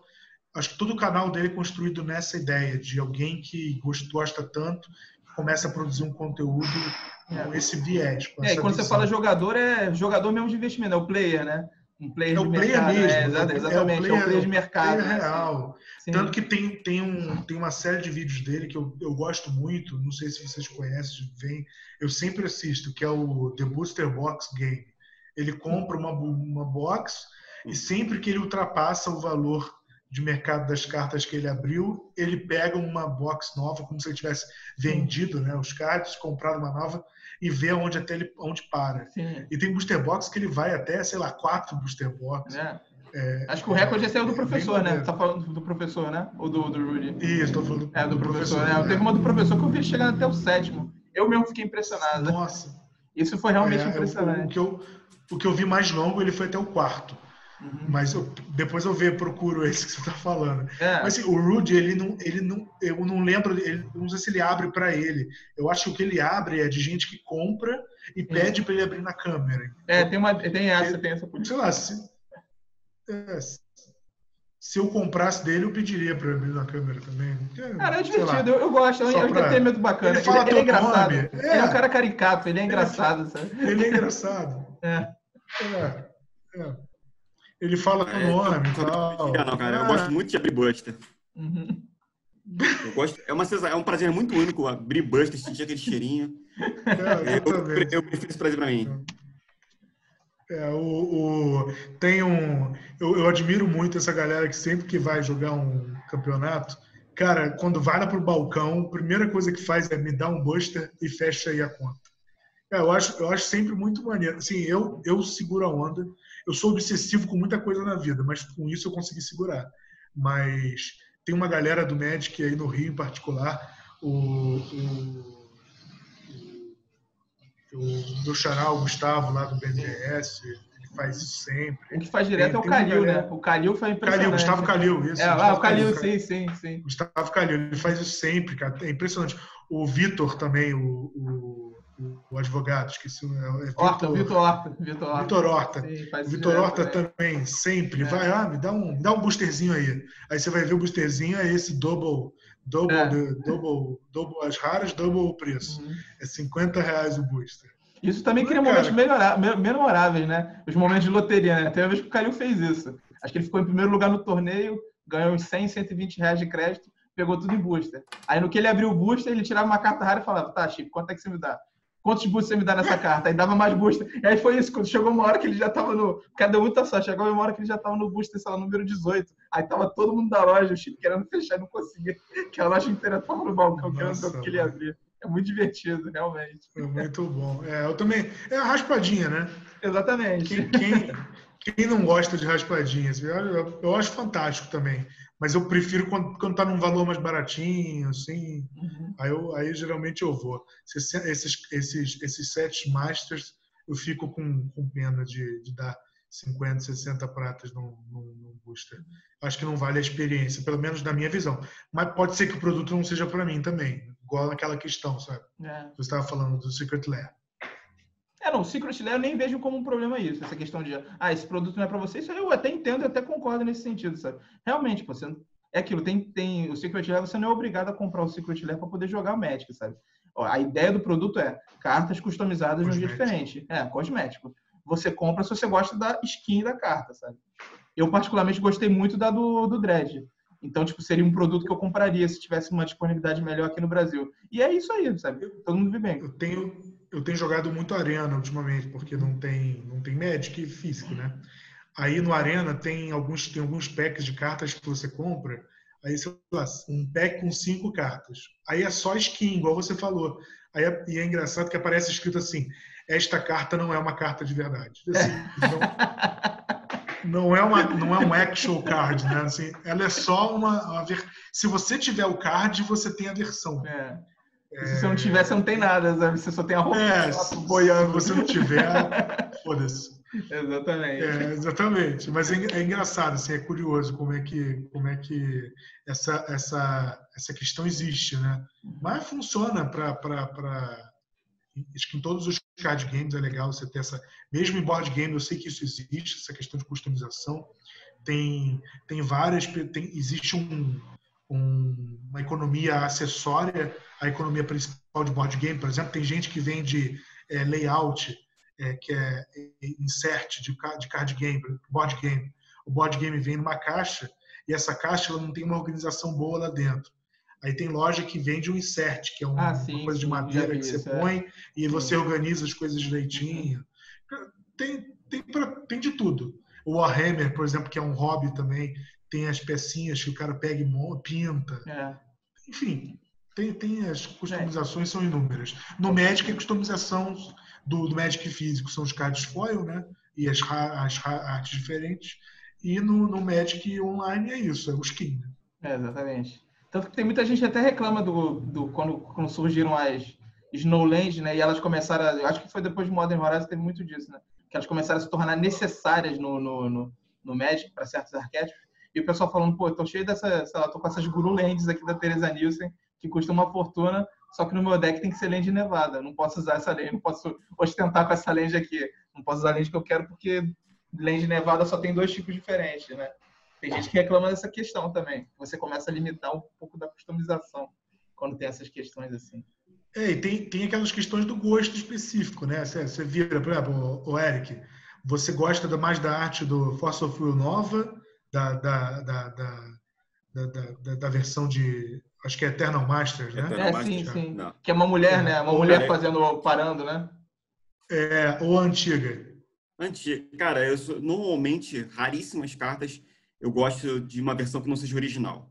Então, assim, normalmente, assim, ah, a carta existe na versão original de 1900 bolinha. É essa a carta que eu quero.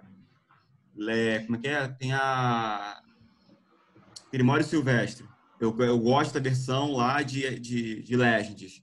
É, Força Fuel, idem. É, é, Wasteland, idem.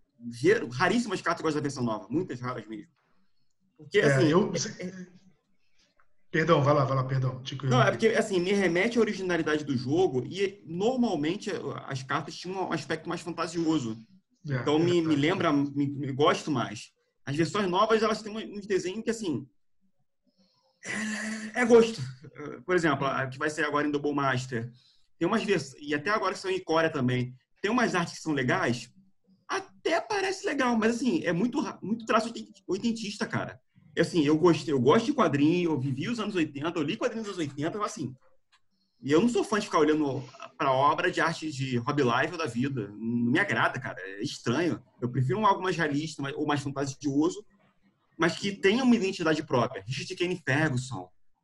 Pô, tem artistas que eu prefiro muito mais ver a carta deles, por mais que não sejam realistas, mas que tenham uma identidade, do que necessariamente porque a carta tem agora a versão mais nova dela.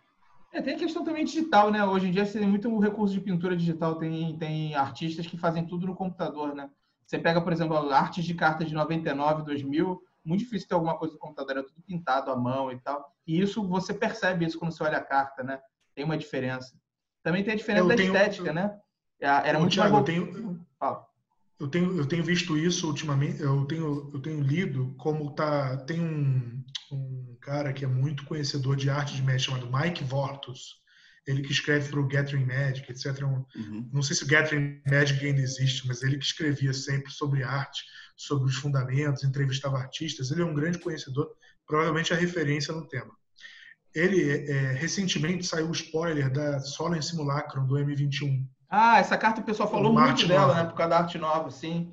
Sim, o pessoal falou Exato, muito dessa que é o que Pepsi Man. É o, é, o Pep, é o homem é Pepsi. É o, homem o Pepsi, Pepsi é bom, ué. Você não, quem é que não gosta de Pepsi? Exatamente. Nossa. Nossa. sabe, é... sabe qual é o mais irônico disso? Essa pintura do simulacro, eu acho que ela, ela, é uma que foi na direção das cartas antigas. Você vê que é uma coisa mais pintura, assim. Eu não senti não, Então, ela é, ela, é uma, ela é uma pintura, e o, o que, que o Mike Vorto estava explicando? Que os artistas, é, com o crescimento do Magic como card, como jogo, você cresceu também, como a gente já veio falando aqui, a, o, a, a economia acessória e a economia principal. Então você vai crescer marca de sleeve, marca de fichário, marca de dado, você tudo, playmat, por aí vai. E o mercado de arte de Magic também cresceu. Então, você quando faz uma arte digital, você não consegue vender a arte digital você só vende a, a, a, você só vende uma, uma versão impressa, né? O impresso. Litografia. Enquanto, exatamente. Enquanto que o, o Magic, o, a, a, pintura verdadeira, original, física, o indivíduo consegue vender a um valor bem legal, bem significativo para o artista. Então, o Solen Simulacrum ela é uma carta. Eu não tenho dúvida que o artista poderia fazê-la com mais facilidade até no formato digital, uhum. mas o fato de ter um mercado depois para poder vender a pintura que ele fez, quase que garantido, num valor muito legal, eu acho que vai fazer com que a gente tenha um retorno aí ao Magic, talvez não para os artistas muito requisitados, Sim. porque talvez o cara tenha problema para cumprir deadline e tal, né? Aí ele faça um pedaço aqui, um pedaço digital, um pedaço analógico. Uhum. Mas, né, especialmente nesses artistas é, cuja comissão é eventual, eu acho que vai ter um crescimento muito grande de, de arte física mesmo, de pintura tinta óleo, direto na tela e tal. E é bem legal, eu acho, eu acho bem legal. Essa questão eu gosto, Eric. Mas o Fossil eu não consigo usar antigo. Eu acho, eu acho assim. Que eu isso? acho, o índio, o índio com a tampa fazendo fogo, cara, numa carta azul. Como não gostar disso? Tá o Wolverine, Wolverine quase é... pelado, né? Com, com a tocha pegando fogo na frente. Cara, é, é assim, é, é, acho que é, é, o típico card. Se não fosse o que é, você olharia e fala, cara, que card horroroso. É. Só que como ele é, como ele é um card, como ele é um card icônico e um staplezaço do formato, é um dos pilares, eu acho que as pessoas aprendem a amar o card mesmo quando ele é horroroso. Então vira uma espécie de amor. É...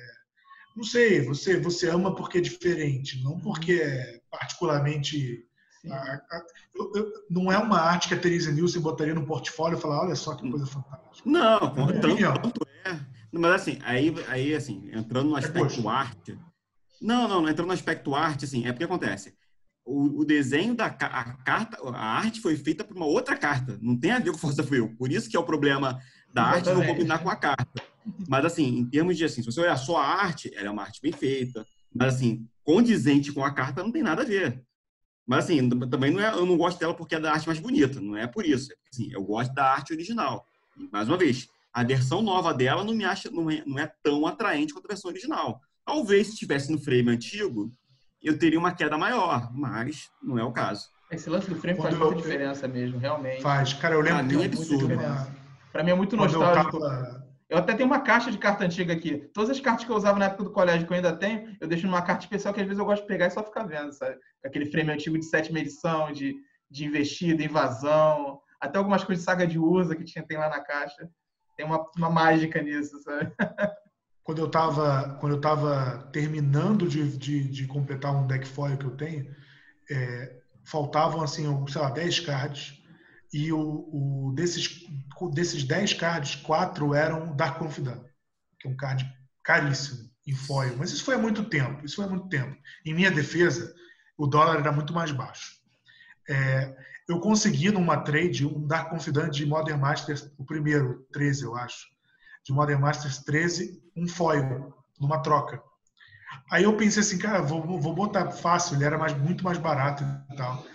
Aí eu perguntei para a Isabela, para Suki, falei, Isa, o que, que você acha? Ele, sem comparação, não dá para. Ela falou, sem comparação, não dá para montar usando o novo, ele é horroroso. aí Aí eu fui vencido, cara, e isso me custou aí uma grana, cara. Sempre que eu comprava o, o eu fui montando devagarzinho. O último é, foi no, no Magic Fest São Paulo, aqui, sei lá, uns três anos, que eu dei, sei lá, dois Dark Confidence que eu tinha, tinha um sobrando que eu não consegui trocar, e aquele, o quarto, né? E eu dei mais uma grana e peguei o foil finalmente fechei você vê, sei lá, sete anos fechando a porcaria do, do, do, do deck. Mas, finalmente, mas graças a culpa da Isabela. mas, olha, mas, mas olha aqui que é a curiosidade. Eu acho Dark Confundante uma carta, um step maravilhosa, e eu tenho implicância com frame. Se eu fosse fã de foil, e assim, estou botando aqui entre muitas aspas, eu não mediria esforços para conseguir os playset de juiz que tem um frame antigo. Eu acho muito mais bonito. E a pintura é a mesma, tempo, né? A pintura é a mesma, né? É a mesma. É a mesma, só, só muda o frame. O frame é diferente. Não, e deve ficar bonitão, né, no frame antigo, Dark Confidante, né? Porque é uma carta é que tem a pegada antiga. É uma carta que tem uma pegada. Tipo, eu, eu não ficaria chocado se ela fosse de sétima edição para baixo, sabe? Ela, ela remete àquele, aquele lance da carta preta que te faz perder vida, sabe? É, como é que é greatness? Né? É tipo, tudo custo. Grandiosidade é, a todo primeiro... custo. Bem pegada com a carta preta antiga. O Thiago conhece. O meu primeiro da Confidante Juiz eu comprei do, do Gabriel, do, do. que chamavam na época o apelido dele Geleia. Ah, de Geleia, sim. Eu esqueci, né? eu esqueci o sobrenome dele. É Gabriel Neves, Mas, Gabriel Neves. Gabriel Neves. Ele é su, super gente boa, assim. Mas a, a, o primeiro juiz eu comprei com ele. Mas sei lá, devo ter comprado, o Eric, a 120 reais. Para você ver como é que a época era outra, né? Hoje em dia. Tempos áureos. Tempos áureos. Outro, ah, outro dia eu vi vendendo na, na no Facebook um vem uma vendilha, um clique, a 40 reais. 40 reais. Eu nunca imaginei que eu veria um vendilha, um clique a 40 reais na minha vida. Eu sempre, eu sempre tive na cabeça que vendilha um clique é um card caríssimo. Isso é bizarro mesmo. Mas 40 é que, reais. Uma carta também... que nunca foi rara. Sim. Isso também vem da questão do, do, do Power Level, né? Que a gente viu uma carta, eu não tô nem criticando essa carta, o. Como é que é o nome? O caloteiro, né? Ball, é. O Brazen Ball. Descarado. Carta descarado. Tipo, essa é uma carta que eu acho justa, tá? Uma carta boa que era necessária. Mas realmente ela substituiu legal a Virgilian Click, né? Eu não sou jogador, não jogo muito com os decks que tinham Virgilian Click, né? Mas foi uma coisa que todo mundo falou, sabe? Que a carta substituiu legal. Todos os decks que tinham Virgilian Click substituíram para essa carta. São, são cartas de propostas diferentes, tá? Sim. São cartas de proposta bem diferente. É, assim, elas conseguem conviver bem no mesmo deck, mas assim, o, o caloteiro são dois são duas cartas para uma, no fim das contas. É, duas cartas, não tem apenas uma. Então, e, ele é, é muito... e ele é tempo nos dois sentidos, né? É uma carta que ela serve como tempo para você remover a, a, você atrasar o oponente e depois você vai no tempo para você recear ele, né? Dando 3 de dano todo turno no, voando, né? O, o Eric, é, falando aí em percepções diferentes de cartas, só por curiosidade aqui para ilustrar, me conta aí qual é o teu, teu último, tua última, tua última lembrança de Magic presencial. Que que você, não precisa ser o do último jogo, mas qual é a sua última lembrança? Assim, o que, que você lembra de fazer? Qual foi o. Como é que foi? Cara, por incrível que pareça, assim, é é, assim não é pela pessoa que está presente, mas eu lembro recentemente das jogadas que eu, que eu joguei com, com o Thiago, que a gente estava conversando sobre o skill dele, sobre a postura dele com o jogo, sobre a percepção dele do Legacy. Que assim, ele é relativamente novo no Legacy. E ele tinha muita impressão de, ah, o Legacy é muito caro, o Legacy não dá para mim, o Legacy para eu jogar com deck tem que gastar muito dinheiro. E, assim, ele é um cara que veio do Modern e pode dizer melhor do que nunca, melhor que ninguém, como, como é possível entrar no Legacy de maneira econômica e como a postura de jogador é outra. Assim, você não pode vir com a cabeça de Modern para o ambiente Legacy. É um ambiente onde você demora para construir um deck, você tem, sei lá, cinco variações do mesmo deck com algumas poucas cartas. Isso quando você não tem variação de cor, que você amplia isso muito. Mas, assim, essa, essa, essa percepção, esse, esse, é, é o gathering do Magic que me agrada. É se conversar sobre o deck, conversar sobre o jogo, sobre cartas, sobre assim, olha, beleza, Vendillion ou Caloteiro? Cara, qual meta? Se o meta for na mão, vou te, vou te dizer que é muito melhor você ter Vendillion. Se o meta for no board, você vai precisar do Caloteiro. Não tem outra. O que vai ditar a carta é o meta, não é o, não é o seu gosto, efetivamente falando. Se bem que o seu gosto vai, óbvio, te orientar sobre aquilo que você vai querer fazer ou não. Sim. É uma coisa que você falou que eu achei muito legal. Desculpa, desculpa te cortar, Gustavo, mas não quero perder ah, esse é. gancho dele. Que realmente essa. Uma das coisas que eu mais gosto no Magic, que para mim, eu encaro o Magic, uma das coisas que eu gosto muito do Magic é que eu encaro como um desafio pessoal, sabe? Eu quero jogar o melhor possível que eu consiga na partida, sabe? Eu, te, eu tento ao máximo de desvincular a questão do azar, sabe? De ficar frustrado porque dei azar e colocar o máximo na questão da skill. Por uma questão pessoal minha, eu gosto. Eu acho que é legal, é um, é um pequeno simulador de superação pessoal, sabe? Acho que se você consegue fazer isso no jogo, você consegue tirar um bom proveito disso para outros aspectos da vida, né? E uma das coisas que eu mais gosto são essas oportunidades que a gente tem no Magic, quando tem uma pessoa que está querendo muito aprender, que era eu no caso, e uma pessoa que está querendo ensinar, que era o Eric, sabe? Cheguei por aí e falei, Eric, eu perdi essa partida, eu sinto que eu joguei tudo certo, que não tinha o que fazer. O que você acha? Ele falou, não, realmente você jogou direitinho, não acho que você possa ter feito nada errado. Vamos, vamos desvincular isso. A gente ficou de quase 20 minutos, eu mostrando a mão, mostrando todas as jogadas, a gente discutindo, falando que podia colocar ou não no sideboard. Pô, aprendi muito a conversa. Eu acho muito legal esses momentos, sabe? Isso é uma coisa que eu gosto bastante no, no Magic também. Eu, tenho, eu queria até tenho... agradecer, desculpa, eu queria até agradecer pelo, pelos ensinamentos, Eric. eu tenho uma, uma história e uma lembrança. Acho que a, a, história que eu tenho é, eu lembro também de estar jogando no, no, na, na, na, na, Portal Legacy, e aí meu oponente estava jogando com um W é, Miracles. Cara, e ele castava Ponder, Snap Ponder, Brainstorm, Fetch, Preordain, toda espécie de card draw. E aí no turno 4, eu tendo feito, sei lá, castado uma mágica talvez no jogo inteiro, eu baixei um Jace. E o Jace resolveu. E eu fiquei assim surpreso, falei, cara, você gastou tudo isso esse tempo todo. É, como é que esse Jace resolveu, entendeu? Tipo, por que, que você não castou um Jace antes e por que, que o meu Jace resolveu se você não castou um Jace antes? E a gente conversou depois sobre é, essa questão do uso das cartas, sabe? Isso é uma coisa que o jogador de Modern, quando chega no Legacy, se sente assim espantado. Fala, Caramba, Ponder, Preordain, Brainstorm. É, não é porque você tem o cara que você precisa usar, né? Você tem que usar para achar uma coisa que você precisa, efetivamente. Se você não está só, se você não está procurando nada, você só está ali passeando pelo baralho, não vai dar certo. E de fato não deu. Mas eu, eu espero que ele tenha ouvido aí e levado uma lição aí para frente. A minha lembrança, a minha não, lembrança não, do essa história que você falou aí, Gustavo, é assim, é a mesma carta com, com versões diferentes de onde você está jogando. Quando você está num deck de combo, é normal você fazer vários spells para você estar tá cavando alguma carta. Perfeito, você é um deck de control, você não quer usar essa carta nunca. Porque quando você precisa usar ela, você está gastando um recurso para achar outro recurso. Exatamente. Então é Exato. ruim isso. Exato. Eu achei, eu achei super curioso, que assim, que ele não gastou nada e o card resolveu falou, cara, o que você tem na mão, né? E uma coisa que é engraçado, a história que eu lembrar do último momento que eu tive no Legacy, até te vendo aqui, Eric, eu lembrei, eu lembro que a gente estava jogando um campeonato Legacy no, na loja do Nariz. E eu tinha terminado já a minha rodada, eu estava de Maverick, tinha vencido o meu jogo, uma Mirror de Maverick, que é um deck GW mid-range control, né? Aí eu tinha vencido a minha, meu, meu jogo. É, não tinha nada para fazer, eu sentei na mesa em que você estava. Você estava jogando na mesa do lado. É, você tinha um Ruborg na mesa, e não sei por que diabos o seu oponente estourava todas as fetes para usar mana, e sempre que ele tinha que que usar é, land, é, é, mana colorido, ele não sei se ele tinha uma land que dava dano, alguma coisa que dava dano para ele quando ele castava. Cara, ele estava tomando todos os danos do mundo. Mas não era assim, não ia matar ele porque ele tinha muita vida. Cara, uhum. Aí passou assim, sei lá, um minuto vendo aquilo. Cara, eu pensei alto, falei, tem um Borg na mesa. Cara, o Eric me olhou com uma cara. Falei assim, cara, o que, que você está fazendo? Deixa ele tomar o dano, não tem nada a ver contigo. eu, lembro dessa partida, cara. É porque assim, é, é, que, é que assim, o, o, extrapolando um pouco a questão do, do Magic, né? O Magic é um jogo que você às vezes está tá na, na mesa e às vezes você está na cabeça. E nessa hora da cabeça é que você às vezes tira uma vantagem que você não tinha.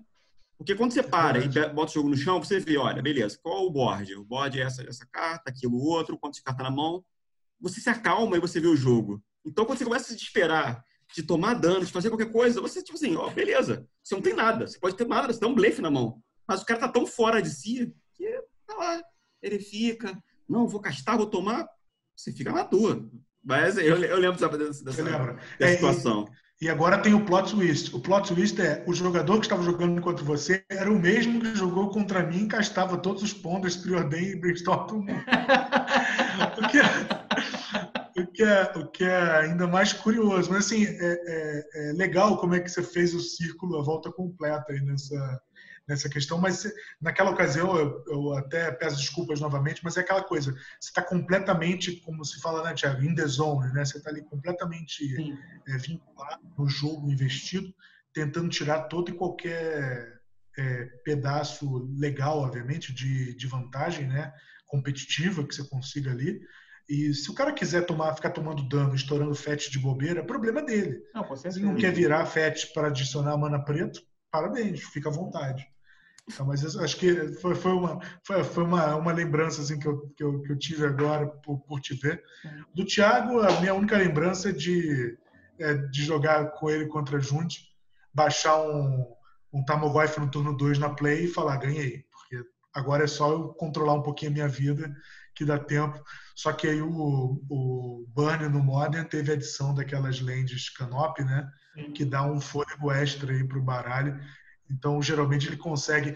Antigamente, eu acho que depois do print do Collective Brutality, o, a net ficou bem, bem parelha. Assim. Eu até gostava. Pra você ter ideia, alguns GPs que eu jogava de Jude, o Jude estava num momento tão ruim que quando eu jogava contra Burn eu gostava de jogar. Não porque a match era boa, mas é porque ele sabia jogar a match. Sim, sim. Era tipo assim, descarte na 1, Tarmogoyf na 2 e fé. É... Mas ultimamente não, não tem funcionado muito, não. É, de você tem uma lembrança bem interessante. Na época que eu jogava direto de, de Bridgeville, né? E eu estava numa situação em que eu podia escolher se eu sacrificava, você deu um path no, no Vendivine meu, e eu podia escolher se eu sacrificava para o Gargodonte, né? Para quem não conhece, o Vengevine é aquele, aquela criatura 4/3 com ímpeto que vem no cemitério direto, né? E o Gargodonte é um bicho que entra... vingativa. É, exatamente. E o Gargodonte é um bicho custo 10, 9/7, que tem suspende uma vermelha. E aí, suspende 10, você pode ficar sacrificando land, criatura e não lembro mais, talvez artefato, talvez não. Mas enfim, você pode sacrificar coisa para tirar marcador. O meu Gargodon estava com um marcador só, então se eu sacrificasse, ele ia entrar em campo. E aí você deu um PF. Você tinha duas cartas na mão. Eu falei, tá. Que, que ele tá planejando, sabe? E eu acabei caindo no bait, porque eu sacrifiquei quando entrou o Gargodonte, você deu uma cólera, ele limpou a mesa toda. Aí eu falei, caraca, é agora. Eu acabei, eu ainda consegui ganhar, porque realmente você deu dois top decks de lente, mas aquilo me atrasou de uma maneira absurda. E aí eu levei muito isso. Eu falei, tá, eu tenho que começar a prestar mais atenção no jogador, para ver se ele tá blefando ou não, sabe? Que isso é uma coisa que para mim não é tão comum no modo. Eu não vejo acontecendo tanto blefe. Eu sei que existe, mas como o jogo é muito mais baseado na board, é meio que óbvio o que a pessoa vai fazer. Por exemplo, o cara tá jogando de dread. Ah, o que o cara pode fazer? Tombar um bando de carta e botar as coisas. Então você acaba tirando a importância do que, que ele exatamente ele tem na mão ou não, porque você sabe, é meio narrow, né? Muito exclusivo. Ou você faz isso e ganha, ou você faz isso e perde e não tem muito o que fazer. A grande diferença é que eu vi no Legacy é isso, sabe? Você tem que estar direto uhum. ligado no que tem na mão, que não tem, o cara pode blefar muito, o cara deu um, deu um brainstorm e aí você não sabe mais o que ele tem na mão. Então, quando você joga o seu acabar altera, você tem que olhar nos olhos do jogador e tentar decifrar o que, que ele deixou na mão e o que, que ele deixou no topo do deck. Isso é um nível, é, é uma, é uma, é para mim, é uma das grandes diferenças do Modern pro Legacy, sabe? Você tem que fazer muito isso. Me lembra muito de jogar poker, sabe? Você tentar ver qual é o blefe do jogador, ver os trejeitos dele para saber o que, que ele está fazendo no jogo. Isso é uma coisa que eu gostei tem uma muito coisa, de jogar Legacy. Tem uma coisa legal do Legacy que eu gosto, é que assim, o Legacy é um. O Eric sabe muito disso, mais do que eu, até joga mais tempo Legacy. O Legacy é um formato de pequenas vantagens. Então, tudo que você pode tirar de vantagem, você tira. É, eu, quando tenho um Jace na mesa e vou fazer um feitiço, eu sempre deixo no. Assim, sempre. Muitas vezes eu deixo a carta no topo quando o cara tem uma fetch, sendo o card bom ou não. Porque mesmo. Porque se você olha um card bom e, e, e deixa no topo, o oponente imediatamente pensa: ah, o card é ruim, vou estourar a FET para poder limpar o topo, ter um, um draw novo. O problema é que quando você joga muitas vezes com as mesmas pessoas, eles percebem as uhum. suas, as suas, as suas orientações e, e seguem. Por exemplo, eu não posso jogar assim com o Price, o Rafael Price, porque ele sabe que quando eu dou um, um brainstorm, eu sempre deixo no topo para fazer ele estourar a FET. E aí, teve um dia que eu estava jogando com ele, ele simplesmente foi e comprou e era um card excelente. E aí, não lembro se eu ganhei, mas foi um problema. Mas é, é, engraçado como é que você vai tirando essas vantagenzinhas assim, de pouquinho em pouquinho nos formatos. Né? E, e essa vantagem que está falando, Gustavo, é, é, é justamente que faz a diferença no nível competitivo, que você precisa ter um domínio maior. Quando a gente está divertindo assim, está entre amigos, você às vezes não dá tanta noção para ele, mas é um valor que você joga fora quando está prestando atenção, mas que no torneio competitivo faz uma diferença absurda. Você conseguir, você conseguir perceber, olha, beleza, eu estou ganhando aqui por um ponto de vida, outro. Você falou agora sobre isso, me lembrei de, acho que nesse mesmo torneio que a gente jogou na Portal, na, na Cards of Paradise, é, que eu consegui, eu estava de BG Deps e consegui sobreviver a um, a um ultimato do Jace. Porque o oponente foi lá, jogou, jogou, jogou, jogou, jogou, jogou, jogou Jace. Beleza, fez Jace up, up, up, up.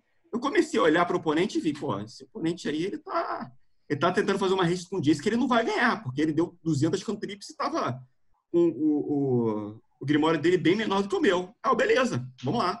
Quando ele começou, quando ele chegou e foi dar o Fate Seal, quando não, o Ultimate, ele deu Ultimate, eu, beleza, eu ganhei, ele ganhei. Eu, o jogo não acabou ainda. Ele, por quê? Peraí. Aí quando ele pegou meu deck, ele viu que tinha, sei lá, umas duas, três cartas a mais do que ele.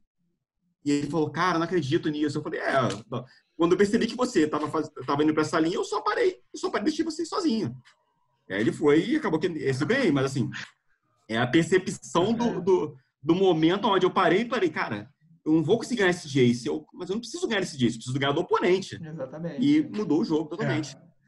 É, é verdade. O, no, no, Legacy eu já empatei uma vez suado com o Alheiro. É, exatamente assim eu, eu, eu dei um snap para términos, para poder ter um card a mais no. no... Lembro da partida. Caramba! Só pra...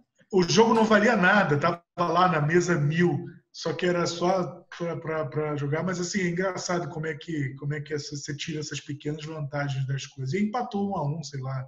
Mas é, é, legal, né? Essas pequenas vitórias no Magic sempre parecem muito fantásticas para quem vivencia, né? Quando você conta assim, não parece algo assim tão grande, porque é difícil até de, de, de, de expressar, né? Mas é, todo mundo tem história assim bem legal de como conseguiu sair de coisas diferentes e tal. Aquele famoso Mas eu lembro sempre, é, apesar da mendicância, eu lembro sempre desse desse momento Snapcaster Terminus para ter o Terminus no topo. Jesus Cristo. Aquele famoso Mirro da Liliana, né? De, de, o Mirro de Jund que os dois dão ultimate da Liliana. Aí vai pro top deck todo mundo, tem, todo mundo sem land, sabe? O cara só tem uma Liliana e o Tarmogoyf cada um, sabe? E aí vamos pro top deck exato. agora. É. Esses momentos são bem engraçados. Mas é, essa bom, questão do Legacy eu gosto muito, dessa parte de você contar mais com o que tá na mão do que com o que não tá. Eu lembro que teve uma vez que eu, que eu joguei contra o Elcio, eu ganhei dele, ele até me elogiou. Que ele baixou o counterbalance. Aí eu fiz uma jogada eu já, tava, eu já sabia que ele. Não lembro agora. Qual que é? É o counterbalance, né? Que anula o que tiver no topo, Sim, né? É o mesmo custo, né? Então, no que ele, ele baixou, eu já sabia que ele ia baixar essa carta. Então, eu segurei a única carta custo 2 que eu tinha na mão, que é o altar, né? Porque eu jogo de Rugak para poder sacrificar. E aí, no que eu fiz? Eu botei o altar. Eu, aí eu, ele fez o brainstorm e botou no topo. Aí eu olhei para ele e falei: tá, você baixou o counterbalance. Meu deck todo é custo 1. Então você com certeza botou uma carta custo no campo. Por isso, eu vou baixar a única carta custo 2 que eu tenho. Aí eu baixei, aí ele olhou para mim rindo, ele tá, resolveu. Aí eu milei o topo dele e comecei a combar. Eu saquei um bicho milar o topo e comecei a combar. Aí ele falou, pô, mandou muito bem, cara. Leu bem. E realmente tem umas partidas de Legacy que eu saio exausto, sabe? Parece que eu, parece que eu joguei uma partida de, de xadrez, sabe? É, uma, é, um, é um tipo de cansaço mental diferente do que a gente, a gente tem no, no Modern. Porque eu tinha que ficar me preocupando muito com o que o cara tava na mão, o que o cara tava no topo. Joguei uma vez contra aquele Four Color que joga com o Oco, com o Astrolábio, e eu fiquei direto nisso. Eu acho que eu joguei umas três, é, porque eu joguei a, a Cabal Therapy para ver o que ele tinha na mão. E aí eu fiquei memorizando as cartas. Ele mandou um brainstorm, mandou outro. Aí teve vez que ele mandou um brainstorm misturou a FET. Eu fui meio que no raciocínio lógico, tentando traçar todas as possibilidades e cheguei na que era mais provável. E acertei, sabe? Mas, pô, consegui ganhar no sufoco com dois de vida. Ganhei na race mesmo. E quando terminou a partida, eu, eu tive que comprar uns dois cafés lá com o chip para ver se melhorava a cabeça. Pra ver se voltava o sangue subia de novo pro cérebro, que tava difícil. É, muito, muito bom. bom. Galera, eu tenho, eu, eu, tenho que finalizar aqui, por, eu tenho que. Não, tranquilo. infelizmente, o papo tá ótimo, mas eu tenho que jantar aqui, que minha mulher já tá, já tá reclamando já. Tá certo. Desculpa, meu, eu acabei estendendo. Pode, merece ter juízo. É, a gente começou a conversar sobre o Legacy, essas lembranças. Eu até saí da pauta, já tinha até acabado a questão das finanças e tal. Mas é sempre bom ter essa que conversa legal. com vocês. Muito obrigado aí mesmo por ter Isso aceitado aí, tô... o convite sempre bom. Quero ver vocês de novo aí mais vezes, hein? Você, o, Gustavo, então, o Pacheco vai pro tri, né? Vai pro tricampeonato. Fico feliz de vê-los aí. Vou... Fico feliz de vê-los. Tava com saudade do, do Eric, saudade. Do... O Thiago não, não tem tanta saudade porque eu vejo sempre, ele se interage. É, gente conversa sempre. bastante. O Eric conversa bastante. O Eric tá meio quietinho lá no grupo. Mas. Ah, é, é eu tô trabalhando, cara, tô trabalhando de casa, então para mim, assim, trabalho, minha vida continua a mesma. A exceção que eu não saio de casa e não tiro pijama. Até eu falei, ah, é, vai ter câmera, vai, então bota uma roupinha para aparecer na câmera. Bem vestido, tá bonito. Tá Exatamente. Mas Muito então, bom, isso, foi um prazer rever vocês. Obrigado. Obrigado. Alguma consideração final aí? Alguma coisa que vocês querem acrescentar? Ou... Eu tô, assim, tô, eu, eu tô tranquilo. Eu, eu também tô, assim, eu só acho que a gente falou pouco, não, não tão pouco, mas assim, eu acho que o Magic tem vários aspectos de economia que a gente tem que estar observando e a Wizard deve estar de ou a gente espera que esteja de olho para mudar isso para fazer a inclusão das pessoas. Não é por assim, não importa o formato Legacy, tirando o Commander aqui no formato de Magic. É, polêmica, todo mundo tem que, polêmica. Tem, tem, que curtir e ter a oportunidade de jogar, se divertir e ter o gathering. Magic é o gathering. Sem o gathering, eu acho que ele perde muito, muito da essência dele. Com certeza. Eu, eu, acho, eu acho o seguinte: eu acho que o Thiago deveria organizar para que o próximo quadro de Magic da, da Card Helm fosse uma cópia do grande debate da CNN. Tá? E aí coloca o Eric de um lado e eu de outro, dizendo assim: Commander é Magic? É a pergunta. e, aí, e aí nós vamos debater sobre como Commander é Magic. Mas vai ser engraçado ouvir eh, essas ideias diferentes de cada um. O Thiago pode ser o mediador. E aí, cada hora eu vou trazer alguma coisa, né? Eu vou pedir para as pessoas gravarem vídeo de dois minutos, sabe? Pedir para a galera fervorosa do comando gravar um vídeo de dois minutos e botar. Então, é, botando isso aqui na discussão, o que vocês acham agora? É, assim, é, recém, recentemente nós tivemos o anúncio do lançamento de card de Commander. Assim, o que vocês acham disso? Eu acho que, acho que, acho que funciona bem para um, como ideia para um, para um formato de, de podcast, entre aspas, né? porque é um quadro propriamente dito mas eu gostaria de debater com o Eric sobre o tema. Eu não sou o maior jogador de Commander do mundo, mas só de ouvir alguém falando que Commander não é médico, eu já fico feliz com a ideia de poder debater. acho, acho, Vou deixar anotado aqui acho, então. Vou deixar anotado acho bem aqui legal, então. Acho, acho, bem legal, acho bem legal. Acho, acho que podia, podia ir nessa aí. Fica a ideia, Thiago. Tranquilo, tranquilo. Vou providenciar isso aí então. Hein? Fica, tô aguardando, tô aguardando. Se rolar mesmo, você já sabe que vocês dois vão, tá, vão ser requisitados aí para participar do grande debate Dossiê Commander aqui. Exatamente, exatamente. Pessoal, brigadão mais uma vez aí para aceitar o convite. Valeu mesmo. E com isso a gente encerra nosso podcast. Valeu, abraço. Beleza. Valeu, obrigado, Thiago. Um abraço. Valeu. Obrigado. Obrigado, pessoal. Tchau, tchau. Valeu mesmo. E é isso aí. Tchau, tchau. Boa noite aí, tá? Valeu. Boa noite. tchau. tchau. tchau.